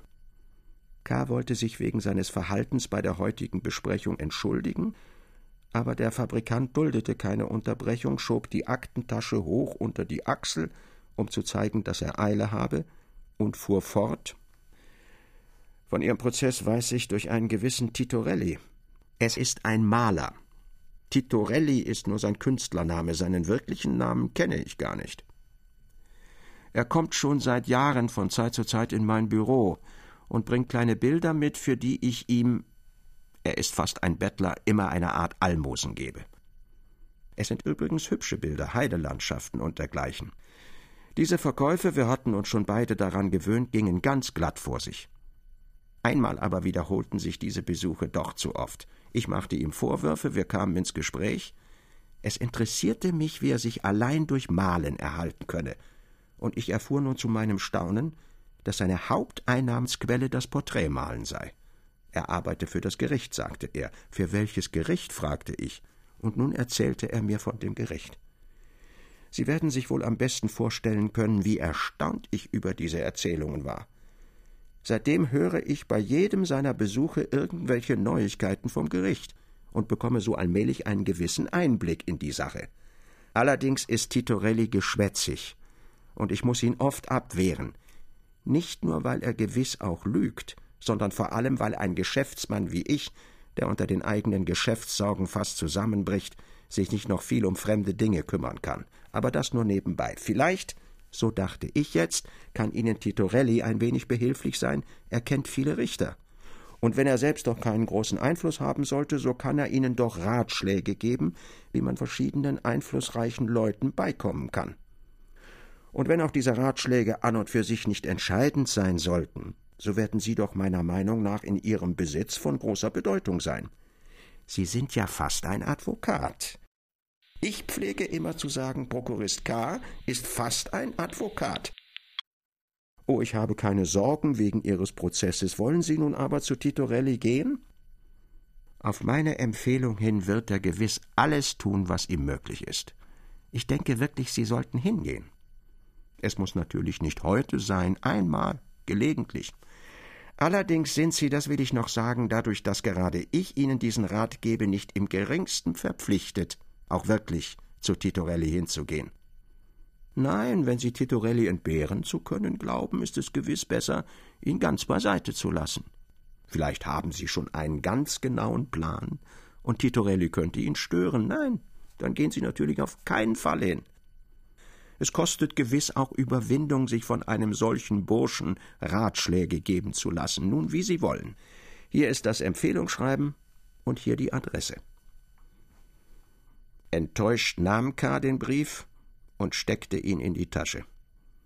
Selbst im günstigsten Falle war der Vorteil, den ihm die Empfehlung bringen konnte, unverhältnismäßig kleiner als der Schaden, der darin lag, dass der Fabrikant von seinem Prozess wusste und dass der Maler die Nachricht weiterverbreitete. Er konnte sich kaum dazu zwingen, dem Fabrikanten, der schon auf dem Weg zur Türe war, mit ein paar Worten zu danken. Ich werde hingehen, sagte er, als er sich bei der Tür vom Fabrikanten verabschiedete, oder ihm, da ich jetzt sehr beschäftigt bin, schreiben, er möge einmal zu mir ins Büro kommen. Ich wusste ja, sagte der Fabrikant, dass Sie den besten Ausweg finden würden. Allerdings dachte ich, dass Sie es lieber vermeiden sollten, Leute wie diesen Titorelli in die Bank einzuladen, um mit ihm hier über den Prozess zu sprechen. Es ist auch nicht immer vorteilhaft, Briefe an solche Leute aus der Hand zu geben, aber Sie haben gewiss alles durchgedacht und wissen, was Sie tun dürfen. K. nickte und begleitete den Fabrikanten noch durch das Vorzimmer, aber trotz äußerlicher Ruhe war er über sich sehr erschrocken. Dass er Titorelli schreiben würde, hatte er eigentlich nur gesagt, um dem Fabrikanten irgendwie zu zeigen, dass er die Empfehlung zu schätzen wisse und die Möglichkeiten, mit Titorelli zusammenzukommen, sofort überlege, aber wenn er Titorellis Beistand für wertvoll angesehen hätte, hätte er auch nicht gezögert, ihm wirklich zu schreiben. Die Gefahren aber, die das zur Folge haben könnte, hatte er erst durch die Bemerkung des Fabrikanten erkannt. Konnte er sich auf seinen eigenen Verstand tatsächlich schon so wenig verlassen? Wenn es möglich war, dass er einen fragwürdigen Menschen durch einen deutlichen Brief in die Bank einlud, um von ihm, nur durch eine Tür vom Direktor-Stellvertreter getrennt, Ratschläge wegen seines Prozesses zu erbitten, war es dann nicht möglich und sogar sehr wahrscheinlich, dass er auch andere Gefahren übersah oder in sie hineinrannte. Nicht immer stand jemand neben ihm, um ihn zu warnen. Und gerade jetzt, wo er mit gesammelten Kräften auftreten sollte, mussten derartige ihm bisher fremde Zweifel an seiner eigenen Wachsamkeit auftreten. Sollten die Schwierigkeiten, die er bei Ausführung seiner Büroarbeit fühlte, nun auch im Prozess beginnen. Jetzt allerdings begriff er es gar nicht mehr, wie es möglich gewesen war, dass er an Titorelli hatte schreiben und ihn in die Bank einladen wollen. Er schüttelte noch den Kopf darüber, als der Diener an seine Seite trat und ihn auf drei Herren aufmerksam machte, die hier im Vorzimmer auf einer Bank saßen. Sie warteten schon lange darauf, zu K. vorgelassen zu werden. Jetzt, da der Diener mit K. sprach, waren sie aufgestanden, und jeder wollte eine günstige Gelegenheit ausnützen, um sich vor den anderen an K. heranzumachen. Da man von Seiten der Bank so rücksichtslos war, sie hier im Wartezimmer ihre Zeit verlieren zu lassen, wollten auch sie keine Rücksicht mehr üben. Herr Prokurist, sagte schon der eine. Aber K. hatte sich vom Diener den Winterrock bringen lassen und sagte, während er ihn mit Hilfe des Dieners anzog, allen dreien Verzeihen Sie, meine Herren, ich habe augenblicklich leider keine Zeit, Sie zu empfangen. Ich bitte Sie sehr um Verzeihung, aber ich habe einen dringenden Geschäftsgang zu erledigen und muss sofort weggehen. Sie haben ja selbst gesehen, wie lange ich jetzt aufgehalten wurde. Wären Sie so freundlich, morgen oder wann immer wiederzukommen? Oder wollen wir die Sachen vielleicht telefonisch besprechen? Oder wollen Sie mir vielleicht jetzt kurz sagen, um was es sich handelt, und ich gebe Ihnen dann eine ausführliche schriftliche Antwort. Am besten wäre es allerdings, Sie kämen nächstens. Diese Vorschläge K's brachten die Herren, die nun vollständig nutzlos gewartet haben sollten, in solche Staunen, dass sie einander stumm ansahen. Wir sind also einig? fragte K., der sich nach dem Diener umgewendet hatte, der ihm nun auch den Hut brachte. Durch die offene Tür von K.s Zimmer sah man, wie sich draußen der Schneefall sehr verstärkt hatte. K. schlug daher den Mantelkragen in die Höhe und knöpfte ihn hoch unter dem Halse zu. Da trat gerade aus dem Nebenzimmer der Direktor Stellvertreter, sah lächelnd K. im Winterrock mit den Herren verhandeln und fragte Sie gehen jetzt weg, Herr Prokurist. Ja, sagte K. und richtete sich auf, ich habe einen Geschäftsgang zu machen. Aber der Direktor Stellvertreter hatte sich schon den Herren zugewendet. Und die Herren? fragte er. Ich glaube, Sie warten schon lange. Wir haben uns schon geeinigt, sagte K. Aber nun ließen sich die Herren nicht mehr halten, umringten K. und erklärten, dass sie nicht stundenlang gewartet hätten, wenn ihre Angelegenheiten nicht wichtig wären und nicht jetzt, und zwar ausführlich und unter vier Augen besprochen werden müssten. Der Direktor Stellvertreter hörte ihnen ein Weilchen zu betrachtete auch K., der den Hut in der Hand hielt und ihn stellenweise von Staub reinigte, und sagte dann Meine Herren, es gibt ja einen sehr einfachen Ausweg. Wenn Sie mit mir Vorlieb nehmen wollen, übernehme ich sehr gerne die Verhandlungen statt des Herrn Prokuristen. Ihre Angelegenheiten müssen natürlich sofort besprochen werden. Wir sind Geschäftsleute wie Sie und wissen, die Zeit von Geschäftsleuten richtig zu bewerten. Wollen Sie hier eintreten? Und er öffnete die Tür, die zu dem Vorzimmer seines Büros führte. Wie sich doch der Direktor Stellvertreter alles anzueignen verstand, was K jetzt notgedrungen aufgeben musste. Gab aber K. nicht mehr auf, als unbedingt nötig war, während er mit unbestimmten, und wie er sich eingestehen musste, sehr geringen Hoffnungen zu einem unbekannten Maler lief, erlitt hier sein Ansehen eine unheilbare Schädigung. Es wäre wahrscheinlich viel besser gewesen, den Winterrock wieder auszuziehen und wenigstens die zwei Herren, die ja nebenan doch noch warten mussten, für sich zurückzugewinnen. K. hätte es vielleicht auch versucht, wenn er nicht jetzt in seinem Zimmer den Direktor Stellvertreter erblickt hätte, wie er im Bücherständer, als wäre es sein eigener, etwas suchte. Als K. sich erregt der Tür näherte, rief er Ah, Sie sind noch nicht weggegangen. Er wandte ihm sein Gesicht zu, dessen viele straffe Falten nicht Alter, sondern Kraft zu beweisen schienen, und fing sofort wieder zu suchen an. Ich suche eine Vertragsabschrift, sagte er, die sich wie der Vertreter der Firma behauptet, bei Ihnen befinden soll. Wollen Sie mir nicht suchen helfen? K. machte einen Schritt, aber der Direktor Stellvertreter sagte Danke. Ich habe es schon gefunden und kehrte mit einem großen Paket Schriften, das nicht nur die Vertragsabschrift, sondern gewiss noch vieles andere enthielt, wieder in sein Zimmer zurück. Jetzt bin ich ihm nicht gewachsen, sagte sich K. Wenn aber meine persönlichen Schwierigkeiten einmal beseitigt sein werden, dann soll er wahrhaftig der Erste sein, der es zu fühlen bekommt, und zwar möglichst bitter. Durch diesen Gedanken ein wenig beruhigt, gab K. dem Diener, der schon lange die Tür zum Korridor für ihn offen hielt, den Auftrag, dem Direktor gelegentlich die Meldung zu machen, dass er sich auf einem Geschäftsgang befinde, und verließ, fast glücklich darüber, sich eine Zeit lang vollständiger seiner Sache widmen zu können, die Bank. Er fuhr sofort zum Maler, der in einer Vorstadt wohnte, die jener, in welcher sich die Gerichtskanzleien befanden, vollständig entgegengesetzt war. Es war eine noch ärmere Gegend, die Häuser noch dunkler, die Gassen voll Schmutz, der auf dem zerflossenen Schnee langsam umhertrieb. Im Hause, in dem der Maler wohnte, war nur ein Flügel des großen Tores geöffnet, in den andern aber war unten an der Mauer eine Lücke gebrochen, aus der gerade als sich K. näherte, eine widerliche gelbe rauchende Flüssigkeit herausschoss vor der sich eine Ratte in den nahen Kanal flüchtete. Unten an der Treppe lag ein kleines Kind bäuchlings auf der Erde und weinte. Aber man hörte es kaum infolge des alles übertönenden Lärms, der aus einer Klempnerwerkstätte auf der anderen Seite des Torganges kam. Die Tür der Werkstätte war offen, drei Gehilfen standen im Halbkreis um irgendein Werkstück, auf das sie mit den Hämmern schlugen.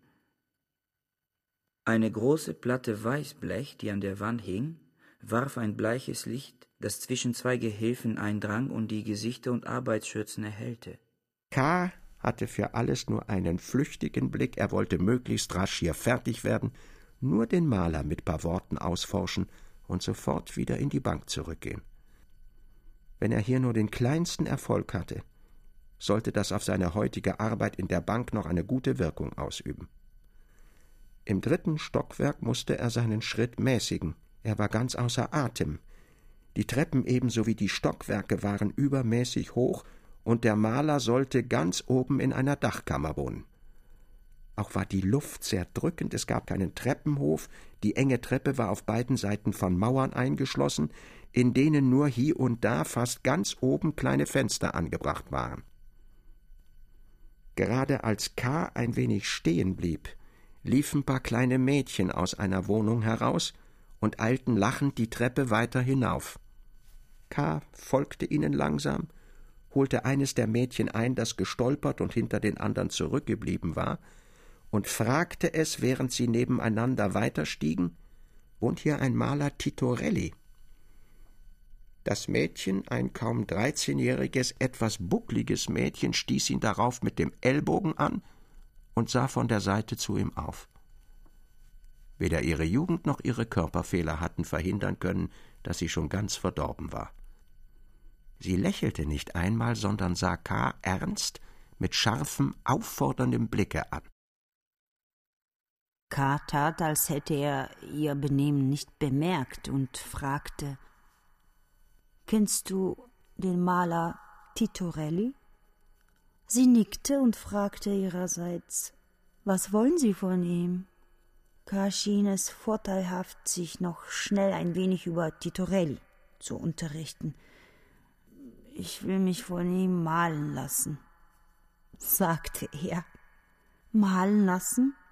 fragte sie, öffnete übermäßig den Mund, schlug leicht mit der Hand gegen K., als hätte er etwas außerordentlich Überraschendes oder Ungeschicktes gesagt, hob mit beiden Händen ihr ohne dies sehr kurzes Röckchen und lief so schnell sie konnte hinter den anderen Mädchen, deren Geschrei schon undeutlich in der Höhe sich verlor.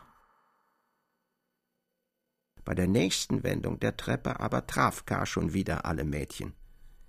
Sie waren offenbar von der Buckligen von K.s Absicht verständigt worden und erwarteten ihn. Sie standen zu beiden Seiten der Treppe, drückten sich an die Mauer, damit K. bequem zwischen ihnen durchkomme, und glätteten mit der Hand ihre Schürzen. Alle Gesichter wie auch diese Spalierbildung stellten eine Mischung von Kindlichkeit und Verworfenheit dar. Oben an der Spitze der Mädchen, die sich jetzt hinter K. lachend zusammenschlossen, war die Bucklige, welche die Führung übernahm. K. hatte es ihr zu verdanken, dass er gleich den richtigen Weg fand. Er wollte nämlich geradeaus weitersteigen, sie aber zeigte ihm, dass er eine Abzweigung der Treppe wählen müsse, um zu Titorelli zu kommen. Die Treppe, die zu ihm führte, war besonders schmal, sehr lang, ohne Biegung, in ihrer ganzen Länge zu übersehen und oben unmittelbar von Titorellis Tür abgeschlossen. Diese Tür, die durch ein kleines, schief über ihr eingesetztes Oberlichtfenster im Gegensatz zur übrigen Treppe verhältnismäßig hell beleuchtet wurde, war aus nicht übertünchten Balken zusammengesetzt, auf die der Name Titorelli mit roter Farbe in breiten Pinselstrichen gemalt war. K war mit seinem Gefolge noch kaum in der Mitte der Treppe, als oben, offenbar veranlasst durch das Geräusch der vielen Schritte, die Tür ein wenig geöffnet wurde und ein wahrscheinlich nur mit einem Nachthemd bekleideter Mann in der Türspalte erschien. Oh, rief er, als er die Menge kommen sah und verschwand. Die Bucklige klatschte vor Freude in die Hände, und die übrigen Mädchen drängten hinter K., um ihn schneller vorwärts zu treiben. Sie waren aber noch nicht einmal hinaufgekommen, als oben der Maler die Tür gänzlich aufriß und mit einer tiefen Verbeugung K. einlud einzutreten. Die Mädchen dagegen wehrte er ab. Er wollte keine von ihnen einlassen, so sehr sie baten und so sehr sie versuchten, wenn schon nicht mit seiner Erlaubnis, so gegen seinen Willen einzudringen. Nur der Buckligen gelang es, unter seinem ausgestreckten Arm durchzuschlüpfen, aber der Maler jagte hinter ihr her, packte sie bei den Röcken, wirbelte sie einmal um sich herum und setzte sie dann vor der Tür bei den anderen Mädchen ab, die es während der Maler seinen Posten verlassen hatte, doch nicht gewagt hatten, die Schwelle zu überschreiten. K. wusste nicht, wie er das Ganze beurteilen sollte. Es hatte nämlich den Anschein, als ob alles in freundschaftlichem Einvernehmen geschehe. Die Mädchen bei der Tür streckten eines hinter dem andern die Hälse in die Höhe, riefen dem Maler verschiedene scherzhafte gemeinte Worte zu, die K. nicht verstand, und auch der Maler lachte, während die Bucklige in seiner Hand fast flog. Dann schloss er die Tür, verbeugte sich nochmals vor K., reichte ihm die Hand und sagte sich vorstellend Kunstmaler Titorelli. K. zeigte auf die Tür, hinter der die Mädchen flüsterten, und sagte Sie scheinen im Hause sehr beliebt zu sein. Ach, die Fratzen, sagte der Maler und suchte vergebens, sein Nachthemd am Halse zuzuknöpfen. Er war im Übrigen bloßfüßig und nur noch mit einer breiten gelblichen Leinenhose bekleidet, die mit einem schmalen Riemen festgemacht war, dessen langes Ende frei hin und her schlug. Diese Fratzen sind mir eine wahre Last, fuhr er fort, während er vom Nachthemd, dessen letzter Knopf gerade abgerissen war, abließ, einen Sessel holte und K. zum Niedersetzen nötigte. Ich habe eine von Ihnen, sie ist heute nicht einmal dabei, einmal gemalt, und seitdem verfolgen mich alle. Wenn ich selbst hier bin, kommen Sie nur herein, wenn ich es erlaube. Bin ich aber einmal weg, dann ist immer zumindest eine da.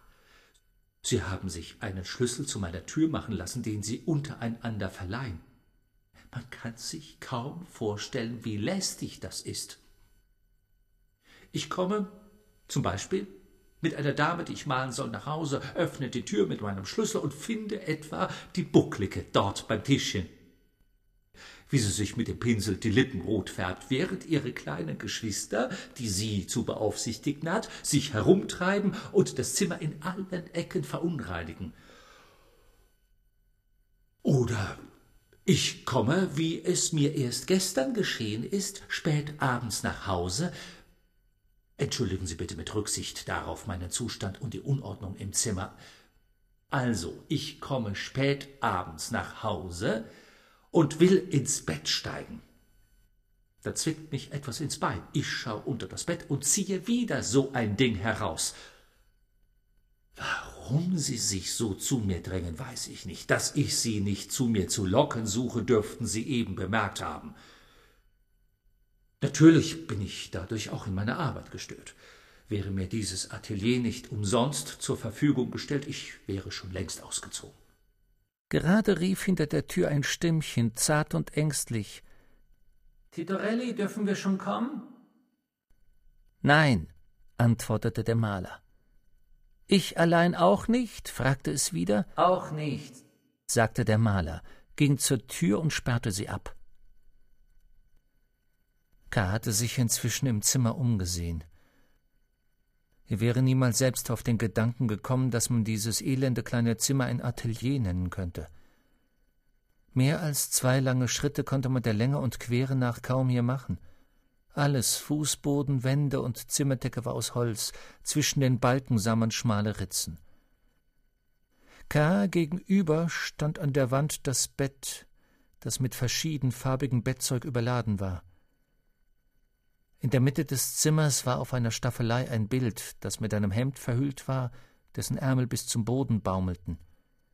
Hinter K. war das Fenster, durch das man im Nebel nicht weiter sehen konnte als über das mit Schnee bedeckte Dach des Nachbarhauses. Das Umdrehen des Schlüssels im Schloss erinnerte K. daran, dass er bald hatte weggehen wollen. Er zog daher den Brief des Fabrikanten aus der Tasche, reichte ihm dem Maler und sagte, ich habe durch diesen Herrn, Ihren Bekannten, von Ihnen erfahren und bin auf seinen Rat hingekommen. Der Maler las den Brief flüchtig durch und warf ihn aufs Bett. Hätte der Fabrikant nicht auf das Bestimmteste von Titorelli als von seinem Bekannten gesprochen, als von einem armen Menschen, der auf seine Almosen angewiesen war, so hätte man jetzt wirklich glauben können, Titorelli kenne den Fabrikanten nicht oder wisse sich an ihn wenigstens nicht zu erinnern. Überdies fragte nun der Maler Wollen Sie Bilder kaufen oder sich selbst malen lassen? K. sah den Maler erstaunt an. Was stand denn eigentlich in dem Brief? K. hatte es als selbstverständlich angenommen, dass der Fabrikant in dem Brief den Maler davon unterrichtet hatte, dass K. nichts anderes wollte, als sich hier wegen seines Prozesses zu erkundigen. Er war doch gar zu eilig und unüberlegt hierher gelaufen aber er musste jetzt dem Maler irgendwie antworten und sagte mit einem Blick auf die Staffelei Sie arbeiten gerade an einem Bild? Ja, sagte der Maler und warf das Hemd, das über der Staffelei hing, dem Brief nach auf das Bett. Es ist ein Porträt, eine gute Arbeit, aber noch nicht ganz fertig. Der Zufall war karg günstig. Die Möglichkeit vom Gericht zu reden wurde ihm förmlich dargeboten, denn es war offenbar das Porträt eines Richters, es war übrigens dem Bild im Arbeitszimmer des Advokaten auffallend ähnlich. Es handelte sich hier zwar um einen ganz anderen Richter, einen dicken Mann mit schwarzem, buschigen Vollbart, der seitlich weit die Wangen hinaufreichte. Auch war jenes Bild ein Ölbild, dieses aber mit Pastellfarben, schwach und undeutlich angesetzt, aber alles übrige war ähnlich, denn auch hier wollte sich gerade der Richter von seinem Thronsessel, dessen Seitenlehnen er festhielt, drohend erheben. Das ist ja ein Richter, hatte K. gleich sagen wollen, hielt sich dann aber vorläufig noch zurück und näherte sich dem Bild, als wolle er es in den Einzelheiten studieren. Eine große Figur, die in der Mitte über der Rückenlehne des Thronsessels stand, konnte er sich nicht erklären und fragte den Maler nach ihr. Sie muss noch ein wenig ausgearbeitet werden, antwortete der Maler, holte von einem Tischchen einen Pastellstift und strichelte mit ihm ein wenig an den Rändern der Figur, ohne sie aber dadurch für K. deutlicher zu machen. Es ist die Gerechtigkeit, sagte der Maler schließlich. Jetzt erkenne ich sie schon, sagte K. Hier ist die Binde um die Augen und hier die Waage, aber sind nicht an den Fersen Flügel und befindet sie sich nicht im Lauf? Ja, sagte der Maler. Ich musste es über Auftrag so malen. Es ist eigentlich die Gerechtigkeit und die Siegesgöttin in einem. Das ist keine gute Verbindung, sagte Karl lächelnd. Die Gerechtigkeit muss ruhen sonst schwankt die Waage und es ist kein gerechtes Urteil möglich. Ich füge mich darin meinem Auftraggeber, sagte der Maler. Ja, gewiss, sagte K., der mit seiner Bemerkung niemanden hatte kränken wollen. Sie haben die Figur so gemalt, wie sie auf dem Thronsessel wirklich steht. Nein, sagte der Maler, ich habe weder die Figur noch den Thronsessel gesehen, das alles ist Erfindung. Aber es wurde mir angegeben, was ich zu malen habe. Wie? fragte K. Er tat absichtlich, als verstehe er den Maler nicht völlig. Es ist doch ein Richter, der auf dem Richterstuhl sitzt. Ja, sagte der Maler, aber es ist kein hoher Richter und ist niemals auf einem solchen Thronsessel gesessen. Und lässt sich doch in so feierlicher Haltung malen? Er sitzt ja da wie ein Gerichtspräsident. Ja, eitel sind die Herren, sagte der Maler, aber sie haben die höhere Erlaubnis, sich so malen zu lassen. Jedem ist genau vorgeschrieben, wie er sich malen lassen darf. Nur kann man leider gerade nach diesem Bild die Einzelheiten der Tracht und des Sitzes nicht beurteilen. Die Pastellfarben sind für solche Darstellungen nicht geeignet. Ja, sagte K.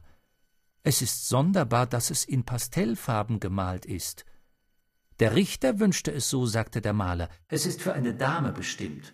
Der Anblick des Bildes schien ihm Lust zur Arbeit gemacht zu haben. Er krempelte die Hemdärmel aufwärts, nahm einige Stifte in die Hand, und K. sah zu, wie unter den zitternden Spitzen der Stifte anschließend an den Kopf des Richters ein rötlicher Schatten sich bildete, der strahlenförmig gegen den Rand des Bildes verging. Allmählich umgab dieses Spiel des Schattens den Kopf wie ein Schmuck oder eine hohe Auszeichnung – um die Figur der Gerechtigkeit aber blieb es bis auf eine unmerkliche Tönung hell. In dieser Helligkeit schien die Figur besonders vorzudringen. Sie erinnerte kaum mehr an die Göttin der Gerechtigkeit, aber auch nicht an die des Sieges. Sie sah jetzt vielmehr vollkommen wie die Göttin der Jagd aus. Die Arbeit des Malers zog K. mehr an, als er wollte. Schließlich aber machte er sich doch Vorwürfe, dass er so lange schon hier war und im Grunde noch nichts für seine eigene Sache unternommen hatte. Wie heißt dieser Richter? Fragte er plötzlich. Das darf ich nicht sagen, antwortete der Maler. Er war tief zum Bild hinabgebeugt und vernachlässigte deutlich seinen Gast, den er doch zuerst so rücksichtsvoll empfangen hatte. K. hielt das für eine Laune und ärgerte sich darüber, weil er dadurch Zeit verlor. Sie sind wohl ein Vertrauensmann des Gerichtes? fragte er. Sofort legte der Maler die Stifte beiseite, richtete sich auf, rieb die Hände aneinander und sah K. lächelnd an. Nur immer gleich mit der Wahrheit heraus, sagte er. Sie wollen etwas über das Gericht erfahren wie es ja auch in Ihrem Empfehlungsschreiben steht, und haben zunächst über meine Bilder gesprochen, um mich zu gewinnen. Aber ich nehme das nicht übel. Sie konnten ja nicht wissen, dass das bei mir unangebracht ist. Oh, bitte, sagte er scharf abwehrend, als K. etwas einwenden wollte, und fuhr dann fort Im Übrigen haben Sie mit Ihrer Bemerkung vollständig recht. Ich bin ein Vertrauensmann des Gerichtes. Er machte eine Pause, als wolle er K. Zeit lassen, sich mit dieser Tatsache abzufinden. Man hörte jetzt wieder hinter der Tür die Mädchen. Sie drängten sich wahrscheinlich um das Schlüsselloch. Vielleicht konnte man auch durch die Ritzen ins Zimmer hereinsehen. K. unterließ es, sich irgendwie zu entschuldigen, denn er wollte den Maler nicht ablenken, wohl aber wollte er nicht, dass der Maler sich allzu sehr überhebe und sich auf diese Weise gewissermaßen unerreichbar mache. Er fragte deshalb Ist das eine öffentlich anerkannte Stellung? Nein, sagte der Maler kurz, als sei ihm dadurch die weitere Rede verschlagen. K. wollte ihn aber nicht verstummen lassen und sagte nun oft sind derartige nicht anerkannte Stellungen einflussreicher als die anerkannten. Das ist eben bei mir der Fall, sagte der Maler und nickte mit zusammengezogener Stirn. Ich sprach gestern mit dem Fabrikanten über Ihren Fall. Er fragte mich, ob ich Ihnen nicht helfen wollte. Ich antwortete, der Mann kann ja einmal zu mir kommen. Und nun freue ich mich, Sie so bald hier zu sehen. Die Sache scheint Ihnen ja sehr nahe zu gehen, worüber ich mich natürlich gar nicht wundere. Wollen Sie vielleicht zunächst Ihren Rock ablegen? Trotzdem K. beabsichtigte, nur ganz kurze Zeit hier zu bleiben, war ihm diese Aufforderung des Malers doch sehr willkommen. Die Luft im Zimmer war ihm allmählich drückend geworden. Öfters hatte er schon verwundert auf einen kleinen, zweifellos nicht geheizten Eisenofen in der Ecke hingesehen. Die Schwüle im Zimmer war unerklärlich. Während er den Winterrock ablegte und auch noch den Rock aufknöpfte, sagte der Maler, sich entschuldigend, ich muss Wärme haben, es ist hier doch sehr behaglich, nicht? Das Zimmer ist in dieser Hinsicht sehr gut gelegen. K. sagte dazu nichts, aber es war nicht eigentlich die Wärme, die ihm Unbehagen machte. Es war vielmehr die dumpfe, das Atmen fast behindernde Luft. Das Zimmer war wohl schon lange nicht gelüftet. Diese Unannehmlichkeit wurde für K. dadurch noch verstärkt, dass ihn der Maler bat, sich auf das Bett zu setzen, während er selbst sich auf den einzigen Stuhl des Zimmers vor der Staffelei niedersetzte. Außerdem schien es der Maler miss zu verstehen, warum K. nur am Bettrand blieb – er bat vielmehr, K. möchte es sich bequem machen und ging, da K. zögerte, selbst hin und drängte ihn tief in die Betten und Pölster hinein. Dann kehrte er wieder zu seinem Sessel zurück und stellte endlich die erste sachliche Frage, die K. alles andere vergessen ließ. Sind Sie unschuldig? fragte er.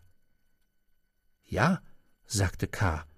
Die Beantwortung dieser Frage machte ihm geradezu Freude, besonders da sie gegenüber einem Privatmann, also ohne jede Verantwortung erfolgte. Noch niemand hatte ihn so offen gefragt. Um diese Freude auszukosten, fügte er noch hinzu Ich bin vollständig unschuldig. So, sagte der Maler, senkte den Kopf und schien nachzudenken. Plötzlich hob er wieder den Kopf und sagte wenn Sie unschuldig sind, dann ist ja die Sache sehr einfach. K.s Blick trübte sich. Dieser angebliche Vertrauensmann des Gerichtes redete wie ein unwissendes Kind. Meine Unschuld vereinfacht die Sache nicht, sagte K. Er musste trotz allem lächeln und schüttelte langsam den Kopf. Es kommt auf viele Feinheiten an, in denen sich das Gericht verliert. Zum Schluss aber zieht es von irgendwoher, wo ursprünglich gar nichts gewesen ist, eine große Schuld hervor. Ja, ja, gewiss, sagte der Maler, als störe K. unnötigerweise seinen Gedankengang. Sie sind aber doch unschuldig. Nun ja, sagte K. Das ist die Hauptsache, sagte der Maler. Er war durch Gegengründe nicht zu beeinflussen, nur war es trotz seiner Entschiedenheit nicht klar, ob er aus Überzeugung oder nur aus Gleichgültigkeit so redete. K. wollte das zunächst feststellen und sagte deshalb Sie kennen ja gewiss das Gericht viel besser als ich. Ich weiß nicht viel mehr, als was ich darüber allerdings von ganz verschiedenen Leuten gehört habe. Darin stimmten aber alle überein, dass leichtsinnige Anklagen nicht erhoben werden und dass das Gericht, wenn es einmal anklagt, fest von der Schuld des Angeklagten überzeugt ist und von dieser Überzeugung nur schwer abgebracht werden kann. Schwer? fragte der Maler und warf eine Hand in die Höhe. Niemals ist das Gericht davon abzubringen. Wenn ich hier alle Richter nebeneinander auf eine Leinwand male und Sie werden sich vor dieser Leinwand verteidigen, so werden Sie mehr Erfolg haben als vor dem wirklichen Gericht. Ja, sagte K. für sich und vergaß, dass er den Maler nur hatte ausforschen wollen. Wieder begann ein Mädchen hinter der Tür zu fragen Titorelli, wird er denn nicht schon bald weggehen?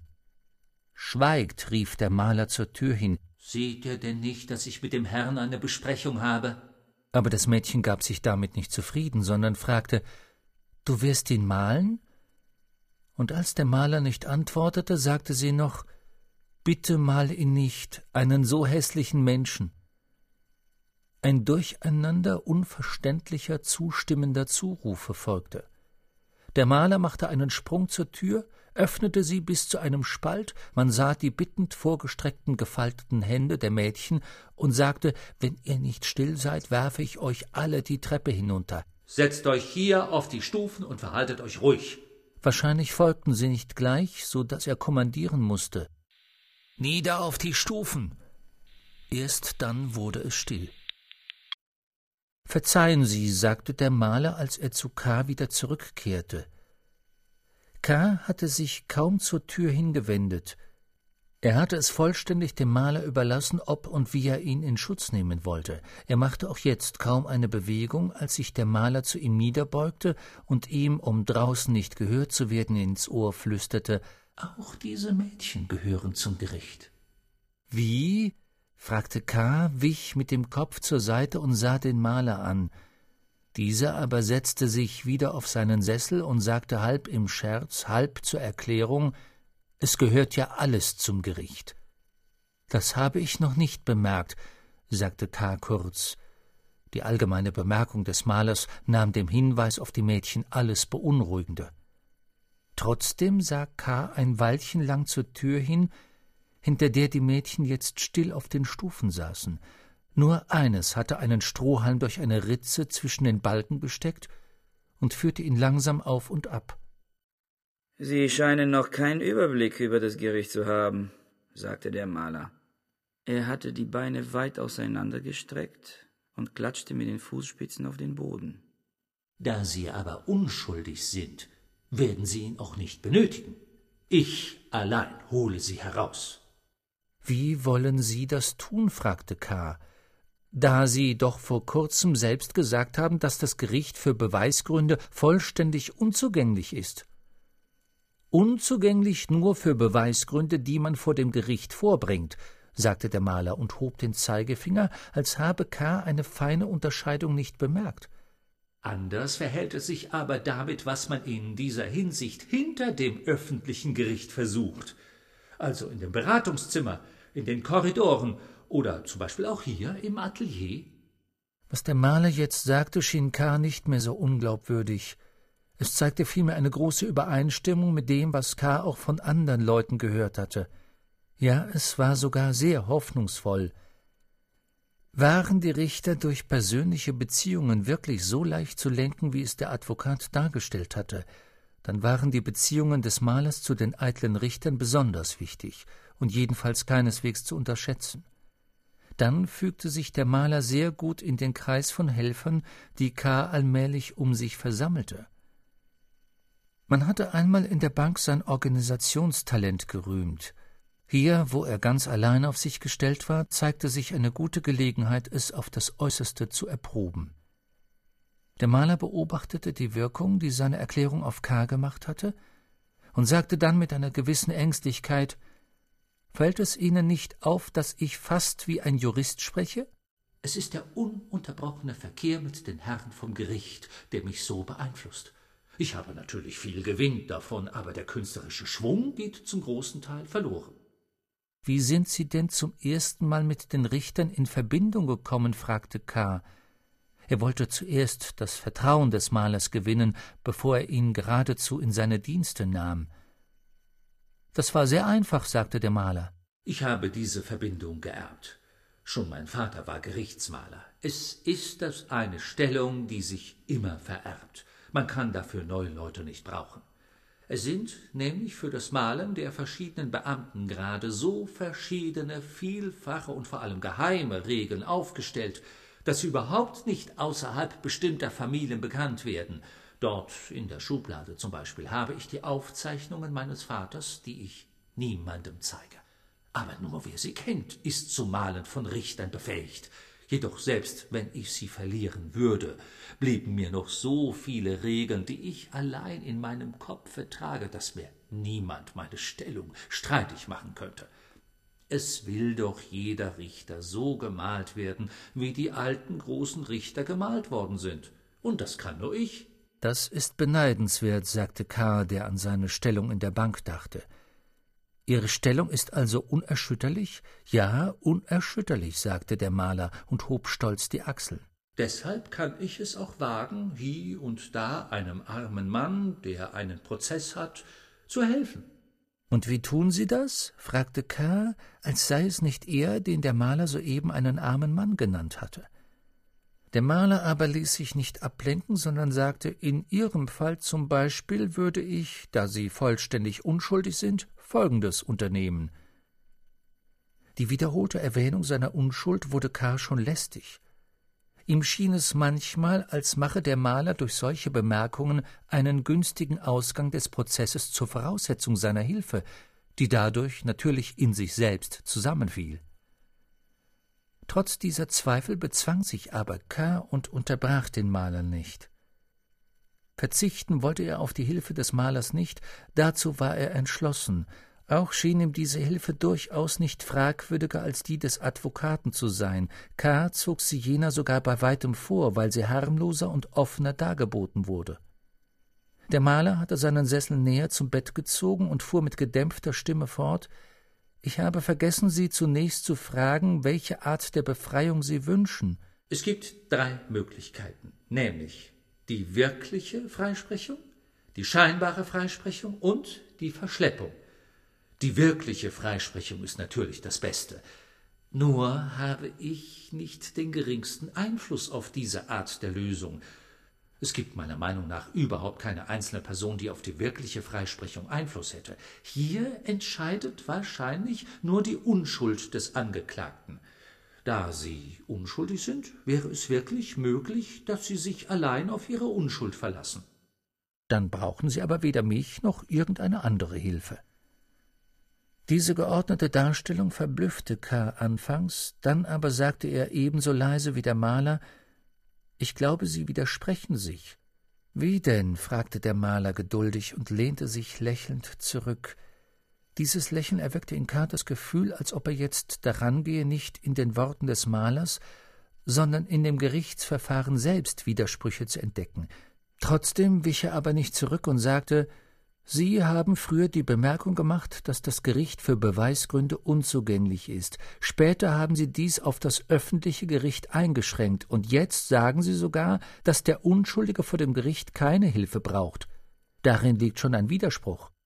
Außerdem aber haben Sie früher gesagt, dass man die Richter persönlich beeinflussen kann. Stellen aber jetzt in Abrede, dass die wirkliche Freisprechung, wie Sie sie nennen, jemals durch persönliche Beeinflussung zu erreichen ist. Darin liegt der zweite Widerspruch. Diese Widersprüche sind leicht aufzuklären, sagte der Maler. Es ist hier von zwei verschiedenen Dingen die Rede, von dem, was im Gesetz steht, und von dem, was ich persönlich erfahren habe. Das dürfen Sie nicht verwechseln. Im Gesetz, ich habe es allerdings nicht gelesen, steht natürlich einerseits, dass der Unschuldige freigesprochen wird. Andererseits steht dort aber nicht, dass die Richter beeinflusst werden können. Nun habe aber ich gerade das Gegenteil dessen erfahren. Ich weiß von keiner wirklichen Freisprechung, wohl aber von vielen Beeinflussungen. Es ist natürlich möglich, dass in allen mir bekannten Fällen keine Unschuld vorhanden war, aber ist das nicht unwahrscheinlich? In so vielen Fällen keine einzige Unschuld? Schon als Kind hörte ich dem Vater genau zu, wenn er zu Hause von Prozessen erzählte. Auch die Richter, die in sein Atelier kamen, erzählten vom Gericht. Man spricht in unseren Kreisen überhaupt von nichts anderem. Kaum bekam ich die Möglichkeit, selbst zu Gericht zu gehen, nützte ich sie immer aus. Unzählbare Prozesse habe ich in wichtigen Stadien angehört und soweit sie sichtbar sind, verfolgt.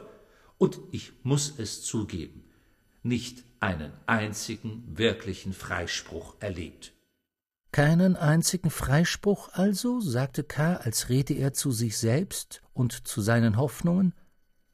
Das bestätigt aber die Meinung, die ich von dem Gericht schon habe. Es ist also auch von dieser Seite zwecklos. Ein einziger Henker könnte das ganze Gericht ersetzen. Sie dürfen nicht verallgemeinern, sagte der Maler unzufrieden. Ich habe ja nur von meinen Erfahrungen gesprochen. Das genügt doch, sagte K., oder haben Sie von Freisprüchen aus früherer Zeit gehört? Solche Freisprüche, antwortete der Maler, soll es allerdings gegeben haben. Nur ist es sehr schwer, das festzustellen. Die abschließenden Entscheidungen des Gerichtes werden nicht veröffentlicht, sie sind nicht einmal den Richtern zugänglich. Infolgedessen haben sich über alte Gerichtsfälle nur Legenden erhalten, diese enthalten allerdings sogar in der Mehrzahl wirkliche Freisprechungen. Man kann sie glauben, nachweisbar sind sie aber nicht. Trotzdem muss man sie nicht ganz vernachlässigen. Eine gewisse Wahrheit enthalten sie wohl gewiss. Auch sind sie sehr schön. Ich selbst habe einige Bilder gemalt, die solche Legenden zum Inhalt haben. Bloße Legenden ändern meine Meinung nicht, sagte K. Man kann sich wohl auch vor Gericht auf diese Legenden nicht berufen. Der Maler lachte. Nein, das kann man nicht, sagte er. Dann ist es nutzlos, darüber zu reden, sagte K. Er wollte vorläufig alle Meinungen des Malers hinnehmen, selbst wenn er sie für unwahrscheinlich hielt und sie anderen Berichten widersprachen. Er hatte jetzt nicht die Zeit, alles, was der Maler sagte, auf die Wahrheit hin zu überprüfen oder gar zu widerlegen. Es war schon das Äußerste erreicht, wenn er den Maler dazu bewog, ihm in irgendeiner sei es auch in einer nicht entscheidenden Weise zu helfen. Darum sagte er Sehen wir also von der wirklichen Freisprechung ab? Sie erwähnten aber noch zwei andere Möglichkeiten. Die scheinbare Freisprechung und die Verschleppung, um die allein kann es sich handeln, sagte der Maler. Wollen Sie aber nicht, ehe wir davon reden, den Rock ausziehen? Es ist Ihnen wohl heiß. Ja, sagte K., der bisher auf nichts als auf die Erklärungen des Malers geachtet hatte, dem aber jetzt, da er an die Hitze erinnert worden war, starker Schweiß auf der Stirn ausbrach. Es ist fast unerträglich. Der Maler nickte, als verstehe er K.s Unbehagen sehr gut. Könnte man nicht das Fenster öffnen? fragte K. Nein, sagte der Maler, es ist bloß eine fest eingesetzte Glasscheibe, man kann es nicht öffnen. Jetzt erkannte K., dass er die ganze Zeit über darauf gehofft hatte, plötzlich werde der Maler oder er zum Fenster gehen und es aufreißen. Er war darauf vorbereitet, selbst den Nebel mit offenem Mund einzuatmen. Das Gefühl, hier von der Luft vollständig abgesperrt zu sein, verursachte ihm Schwindel. Er schlug leicht mit der Hand auf das Federbett neben sich und sagte mit schwacher Stimme Das ist ja unbequem und ungesund. Oh nein, sagte der Maler zur Verteidigung seines Fensters. Dadurch, dass es nicht aufgemacht werden kann, wird, trotzdem es nur eine einfache Scheibe ist, die Wärme hier besser festgehalten als durch ein Doppelfenster.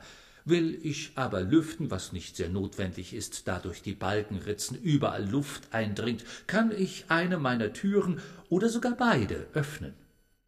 K., durch diese Erklärung ein wenig getröstet, blickte herum, um die zweite Tür zu finden – der Maler bemerkte das und sagte Sie ist hinter Ihnen, ich musste sie durch das Bett verstellen. Jetzt erst sah K. die kleine Tür in der Wand.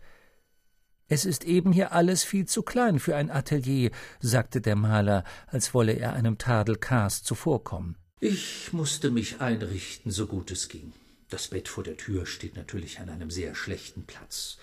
Der Richter zum Beispiel, den ich jetzt male, kommt immer durch die Tür beim Bett.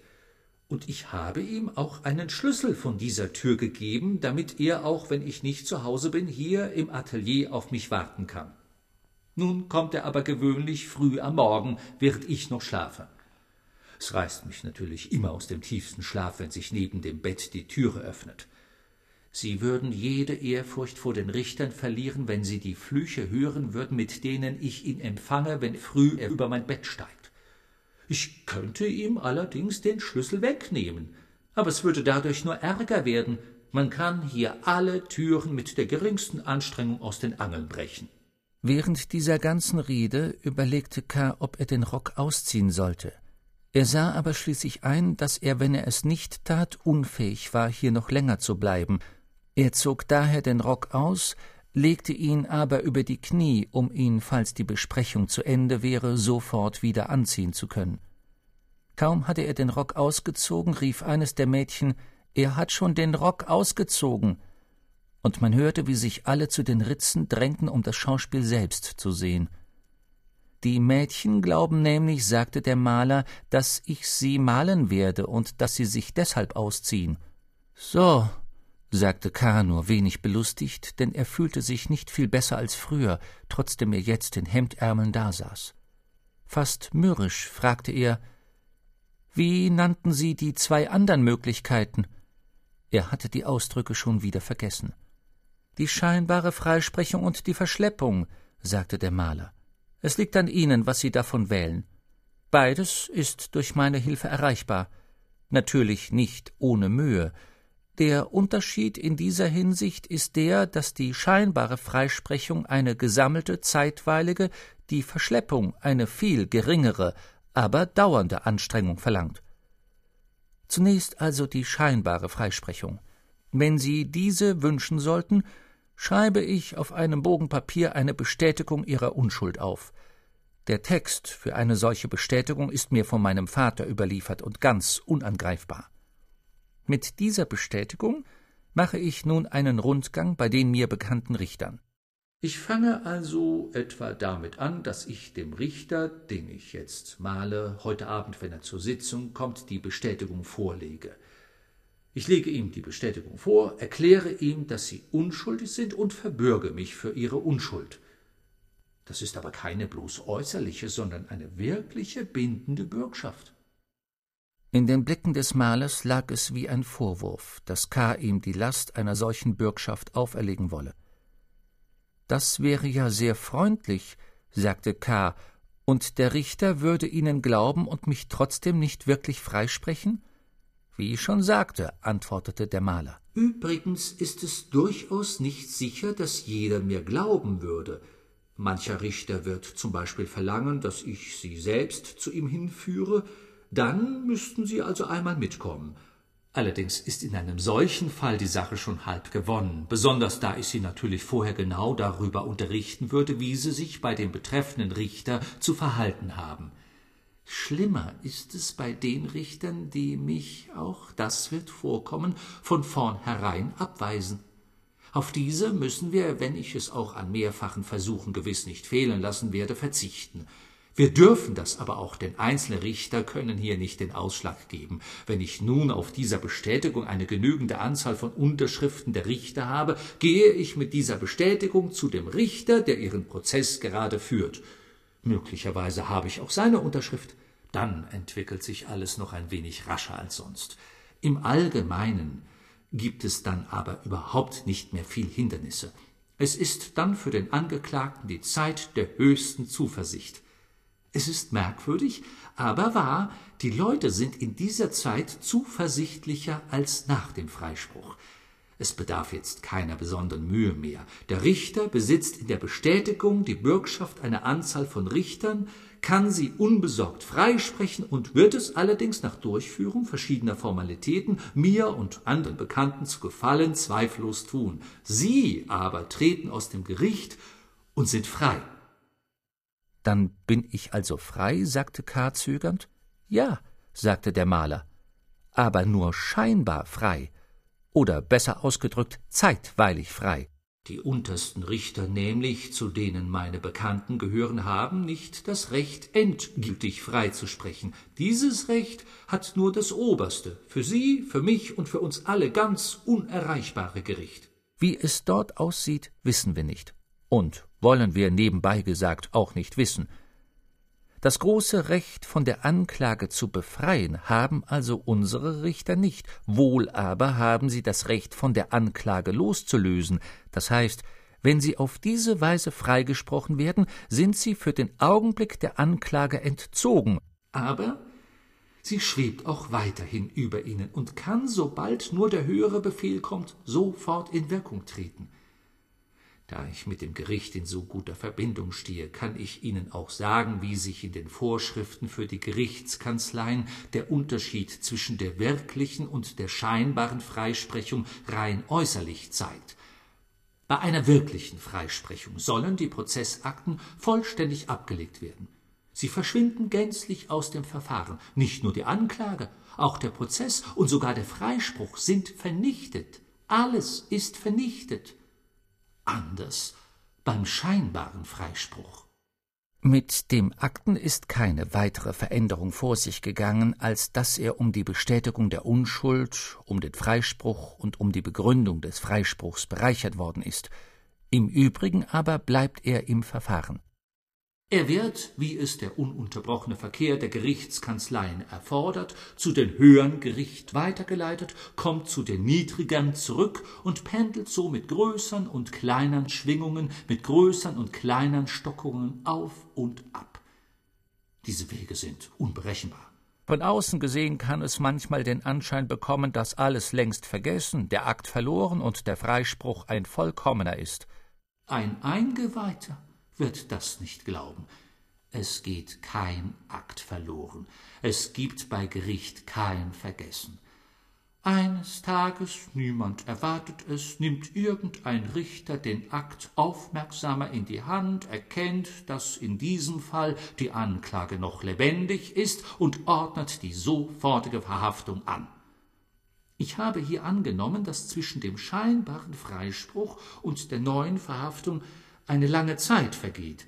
Das ist möglich. Und ich weiß von solchen Fällen. Es ist aber ebenso gut möglich, dass der Freigesprochene vom Gericht nach Hause kommt und dort schon Beauftragte warten, um ihn wieder zu verhaften. Dann ist natürlich das freie Leben zu Ende. Und der Prozess beginnt von neuem? fragte K. fast ungläubig. Allerdings sagte der Maler, der Prozess beginnt von neuem, es besteht aber wieder die Möglichkeit, ebenso wie früher einen scheinbaren Freispruch zu erwirken.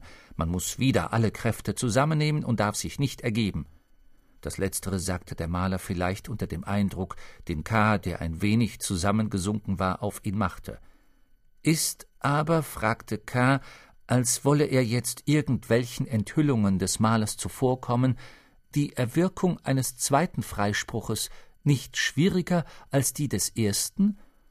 Man kann, antwortete der Maler, in dieser Hinsicht nichts Bestimmtes sagen. Sie meinen wohl, dass die Richter durch die zweite Verhaftung in ihrem Urteil zu Ungunsten des Angeklagten beeinflusst werden. Das ist nicht der Fall. Die Richter haben ja schon beim Freispruch diese Verhaftung vorhergesehen, dieser Umstand wirkt also kaum ein. Wohl aber kann aus zahllosen sonstigen Gründen die Stimmung der Richter sowie ihre rechtliche Beurteilung des Falles eine andere geworden sein, und die Bemühungen um den zweiten Freispruch müssen daher den veränderten Umständen angepasst werden und im Allgemeinen ebenso kräftig sein wie die vor dem ersten Freispruch. Aber dieser zweite Freispruch ist doch wieder nicht endgültig, sagte K. und drehte abweisend den Kopf. Natürlich nicht, sagte der Maler. Dem zweiten Freispruch folgt die dritte Verhaftung, dem dritten Freispruch die vierte Verhaftung und so fort. Das liegt schon im Begriff des scheinbaren Freispruchs. K. schwieg. Der scheinbare Freispruch scheint Ihnen offenbar nicht vorteilhaft zu sein, sagte der Maler. Vielleicht entspricht Ihnen die Verschleppung besser. Soll ich Ihnen das Wesen der Verschleppung erklären? K. nickte. Der Maler hatte sich breit in seinen Sessel zurückgelehnt, das Nachthemd war weit offen, er hatte eine Hand darunter geschoben, mit der er über die Brust und die Seiten strich. Die Verschleppung, sagte der Maler und sah einen Augenblick vor sich hin, als suche er eine vollständig zutreffende Erklärung. Die Verschleppung besteht darin, dass der Prozess dauernd im niedrigsten Prozessstadium erhalten wird. Um dies zu erreichen, ist es nötig, dass der Angeklagte und der Helfer, insbesondere aber der Helfer, in ununterbrochener persönlicher Fühlung mit dem Gerichte bleibt. Ich wiederhole, es ist hierfür kein solcher Kraftaufwand nötig wie bei der Erreichung eines scheinbaren Freispruchs, wohl aber ist eine viel größere Aufmerksamkeit nötig. Man darf den Prozess nicht aus dem Auge verlieren. Man muss zu dem betreffenden Richter in regelmäßigen Zwischenräumen und außerdem bei besonderen Gelegenheiten gehen und ihn auf jede Weise sich freundlich zu erhalten suchen. Ist man mit dem Richter nicht persönlich bekannt, so muss man durch bekannte Richter ihn beeinflussen lassen, ohne dass man etwa deshalb die unmittelbaren Besprechungen aufgeben dürfte. Versäumt man in dieser Hinsicht nichts, so kann man mit genügender Bestimmtheit annehmen, dass der Prozess über sein erstes Stadium nicht hinauskommt. Der Prozess hört zwar nicht auf, aber der Angeklagte ist vor einer Verurteilung fast ebenso gesichert, wie wenn er frei wäre. Gegenüber dem scheinbaren Freispruch hat die Verschleppung den Vorteil, dass die Zukunft des Angeklagten weniger unbestimmt ist. Er bleibt vor dem Schrecken der plötzlichen Verhaftung bewahrt und muss nicht fürchten, etwa gerade zu Zeiten, wo seine sonstigen Umstände dafür am wenigsten günstig sind, die Anstrengungen und Aufregungen auf sich nehmen zu müssen, welche mit der Erreichung des scheinbaren Freispruchs verbunden sind. Allerdings hat auch die Verschleppung für den Angeklagten gewisse Nachteile, die man nicht unterschätzen darf. Ich denke hierbei nicht daran, dass hier der Angeklagte niemals frei ist, das ist er ja auch bei der scheinbaren Freisprechung im eigentlichen Sinne nicht. Es ist ein anderer Nachteil. Der Prozess kann nicht stillstehen, ohne dass wenigstens scheinbare Gründe dafür vorliegen. Es muss deshalb im Prozess nach außen hin etwas geschehen. Es müssen also von Zeit zu Zeit verschiedene Anordnungen getroffen werden. Der Angeklagte muss verhört werden, Untersuchungen müssen stattfinden und so weiter. Der Prozess muss eben immerfort in dem kleinen Kreis, auf den er künstlich eingeschränkt worden ist, gedreht werden. Das bringt natürlich gewisse Unannehmlichkeiten für den Angeklagten mit sich, die Sie sich aber wiederum nicht zu schlimm vorstellen dürfen. Es ist ja alles nur äußerlich. Die Verhöre beispielsweise sind also nur ganz kurz. Wenn man einmal keine Zeit oder keine Lust hat hinzugehen, darf man sich entschuldigen. Man kann sogar bei gewissen Richtern die Anordnungen für eine lange Zeit im Voraus gemeinsam festsetzen. Es handelt sich im Wesen nur darum, dass man, da man Angeklagter ist, von Zeit zu Zeit bei seinem Richter sich meldet. Schon während der letzten Worte hatte K. den Rock über den Arm gelegt und war aufgestanden. Er steht schon auf, rief es sofort draußen vor der Tür. Sie wollen schon fortgehen? fragte der Maler, der auch aufgestanden war. Es ist gewiss die Luft, die Sie von hier vertreibt. Es ist mir sehr peinlich, ich hätte Ihnen auch noch manches zu sagen, ich musste mich ganz kurz fassen, ich hoffe aber verständlich gewesen zu sein. Oh ja, sagte K., den von der Anstrengung, mit der er sich zum Zuhören gezwungen hatte, der Kopf schmerzte. Trotz dieser Bestätigung sagte der Maler alles noch einmal zusammenfassend, als wolle er K. auf den Heimweg einen Trost mitgeben. Beide Methoden haben das Gemeinsame, dass sie eine Verurteilung des Angeklagten verhindern. Sie verhindern aber auch die wirkliche Freisprechung, sagte K. leise, als schäme er sich, das erkannt zu haben.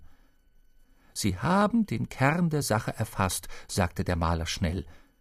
K. legte die Hand auf seinen Winterrock, konnte sich aber nicht einmal entschließen, den Rock anzuziehen. Am liebsten hätte er alles zusammengepackt und wäre damit an die frische Luft gelaufen. Auch die Mädchen konnten ihn nicht dazu bewegen, sich anzuziehen, trotzdem sie verfrüht schon einander zuriefen, dass er sich anziehe. Dem Maler lag daran, K.s Stimmung irgendwie zu deuten. Er sagte deshalb, Sie haben sich wohl hinsichtlich meiner Vorschläge noch nicht entschieden. Ich billige das. Ich hätte Ihnen sogar davon abgeraten, sich sofort zu entscheiden. Die Vorteile und Nachteile sind haarfein. Man muss alles genau abschätzen. Allerdings darf man auch nicht zu viel Zeit verlieren. Ich werde bald wiederkommen, sagte K., der in einem plötzlichen Entschluss den Rock anzog, den Mantel über die Schulter warf und zur Tür eilte, hinter der jetzt die Mädchen zu schreien anfingen. K. glaubte die schreienden Mädchen durch die Tür zu sehen. Sie müssen aber Wort halten, sagte der Maler, der ihm nicht gefolgt war. Sonst komme ich in die Bank, um selbst nachzufragen. Sperren Sie doch die Tür auf, sagte K. und riß an der Klinke, die die Mädchen, wie er an dem Gegendruck merkte, draußen festhielten. Wollen Sie von dem Mädchen belästigt werden? fragte der Maler. Benützen Sie doch lieber diesen Ausgang, und er zeigte auf die Tür hinter dem Bett. K. war damit einverstanden und sprang zum Bett zurück. Aber statt die Tür dort zu öffnen, kroch der Maler unter das Bett und fragte von unten äh, Nur noch einen Augenblick, wollen Sie nicht noch ein Bild sehen, das ich Ihnen verkaufen könnte? K. wollte nicht unhöflich sein. Der Maler hatte sich wirklich seiner angenommen und versprochen, ihm weiterhin zu helfen. Auch war infolge der Vergeßlichkeit K.s über die Entlohnung für die Hilfe noch gar nicht gesprochen worden. Deshalb konnte ihn K. jetzt nicht abweisen und ließ sich das Bild zeigen, wenn er auch vor Ungeduld zitterte, aus dem Atelier wegzukommen. Der Maler zog unter dem Bett einen Haufen ungerahmter Bilder hervor, die so mit Staub bedeckt waren, dass dieser, als ihn der Maler vom obersten Bild wegzublasen suchte, längere Zeit atemraubend K. vor den Augen wirbelte. Eine Heidelandschaft, sagte der Maler und reichte K. das Bild. Es stellte zwei schwache Bäume dar, die weit voneinander entfernt im dunklen Gras standen. Im Hintergrund war ein vielfarbiger Sonnenuntergang. Schön, sagte K., ich kaufe es. K. hatte unbedacht sich so kurz geäußert, er war daher froh, als der Maler statt dies übel zu nehmen, ein zweites Bild vom Boden aufhob. Hier ist ein Gegenstück zu diesem Bild, sagte der Maler. Es mochte als Gegenstück beabsichtigt sein, es war aber nicht der geringste Unterschied gegenüber dem ersten Bild zu merken. Hier waren die Bäume, hier das Gras und dort der Sonnenuntergang aber K. lag wenig daran. Es sind schöne Landschaften, sagte er. Ich kaufe beide und werde sie in meinem Büro aufhängen. Das Motiv scheint Ihnen zu gefallen, sagte der Maler und holte ein drittes Bild herauf. Es trifft sich gut, dass ich noch ein ähnliches Bild hier habe. Es war aber nicht ähnlich, es war vielmehr die völlig gleiche alte Heidelandschaft. Der Maler nützte diese Gelegenheit, alte Bilder zu verkaufen, gut aus. Ich nehme auch dieses noch, sagte K. Wie viel kosten die drei Bilder? Darüber werden wir nächstens sprechen, sagte der Maler. Sie haben jetzt Eile und wir bleiben doch in Verbindung. Im Übrigen freut es mich, dass Ihnen die Bilder gefallen. Ich werde Ihnen alle Bilder mitgeben, die ich hier unten habe.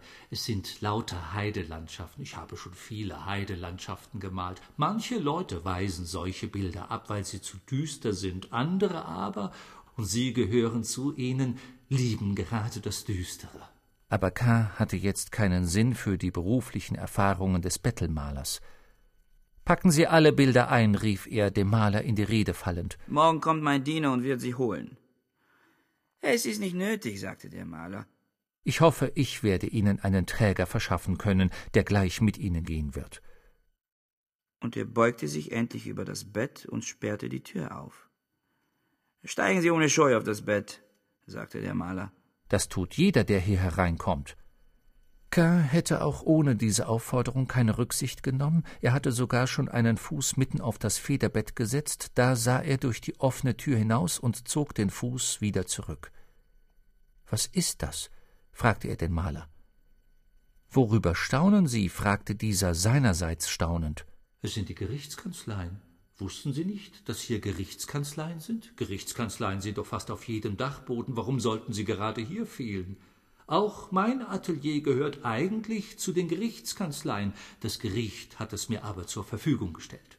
K. erschrak nicht so sehr darüber, dass er auch hier Gerichtskanzleien gefunden hatte, er erschrak hauptsächlich über sich, über seine Unwissenheit in Gerichtssachen. Als eine Grundregel für das Verhalten eines Angeklagten erschien es ihm immer vorbereitet zu sein, sich niemals überraschen lassen, nicht ahnungslos nach rechts zu schauen, wenn links der Richter neben ihm stand, und gerade gegen diese Grundregel verstieß er immer wieder. Vor ihm dehnte sich ein langer Gang, aus dem eine Luft wehte, mit der verglichen die Luft im Atelier erfrischend war.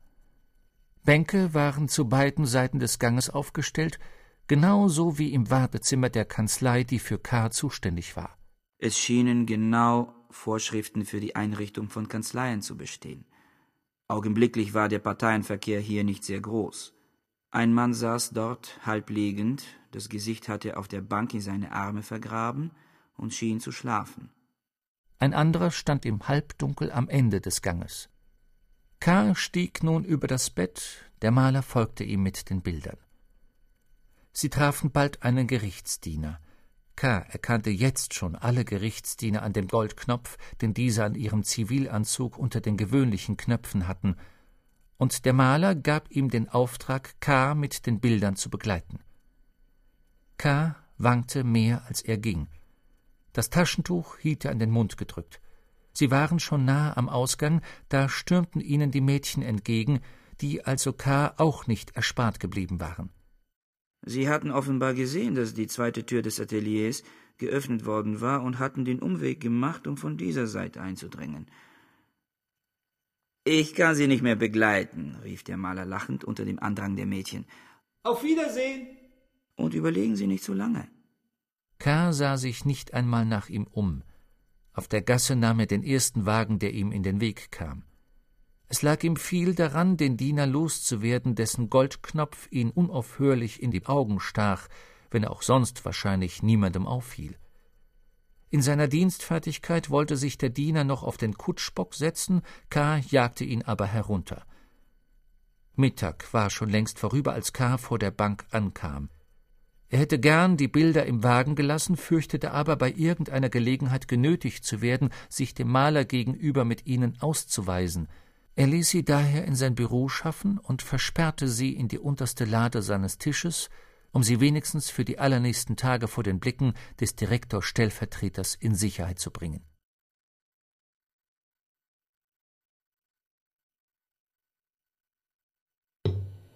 Franz Kafka, der Prozess. Advokat, Fabrikant, Maler. Ton Andreas Meinitzberger, Regie Klaus Buhlert, Produktion Bayerischer Rundfunk 2010, Redaktion Herbert Kapfer, Katharina Agathos.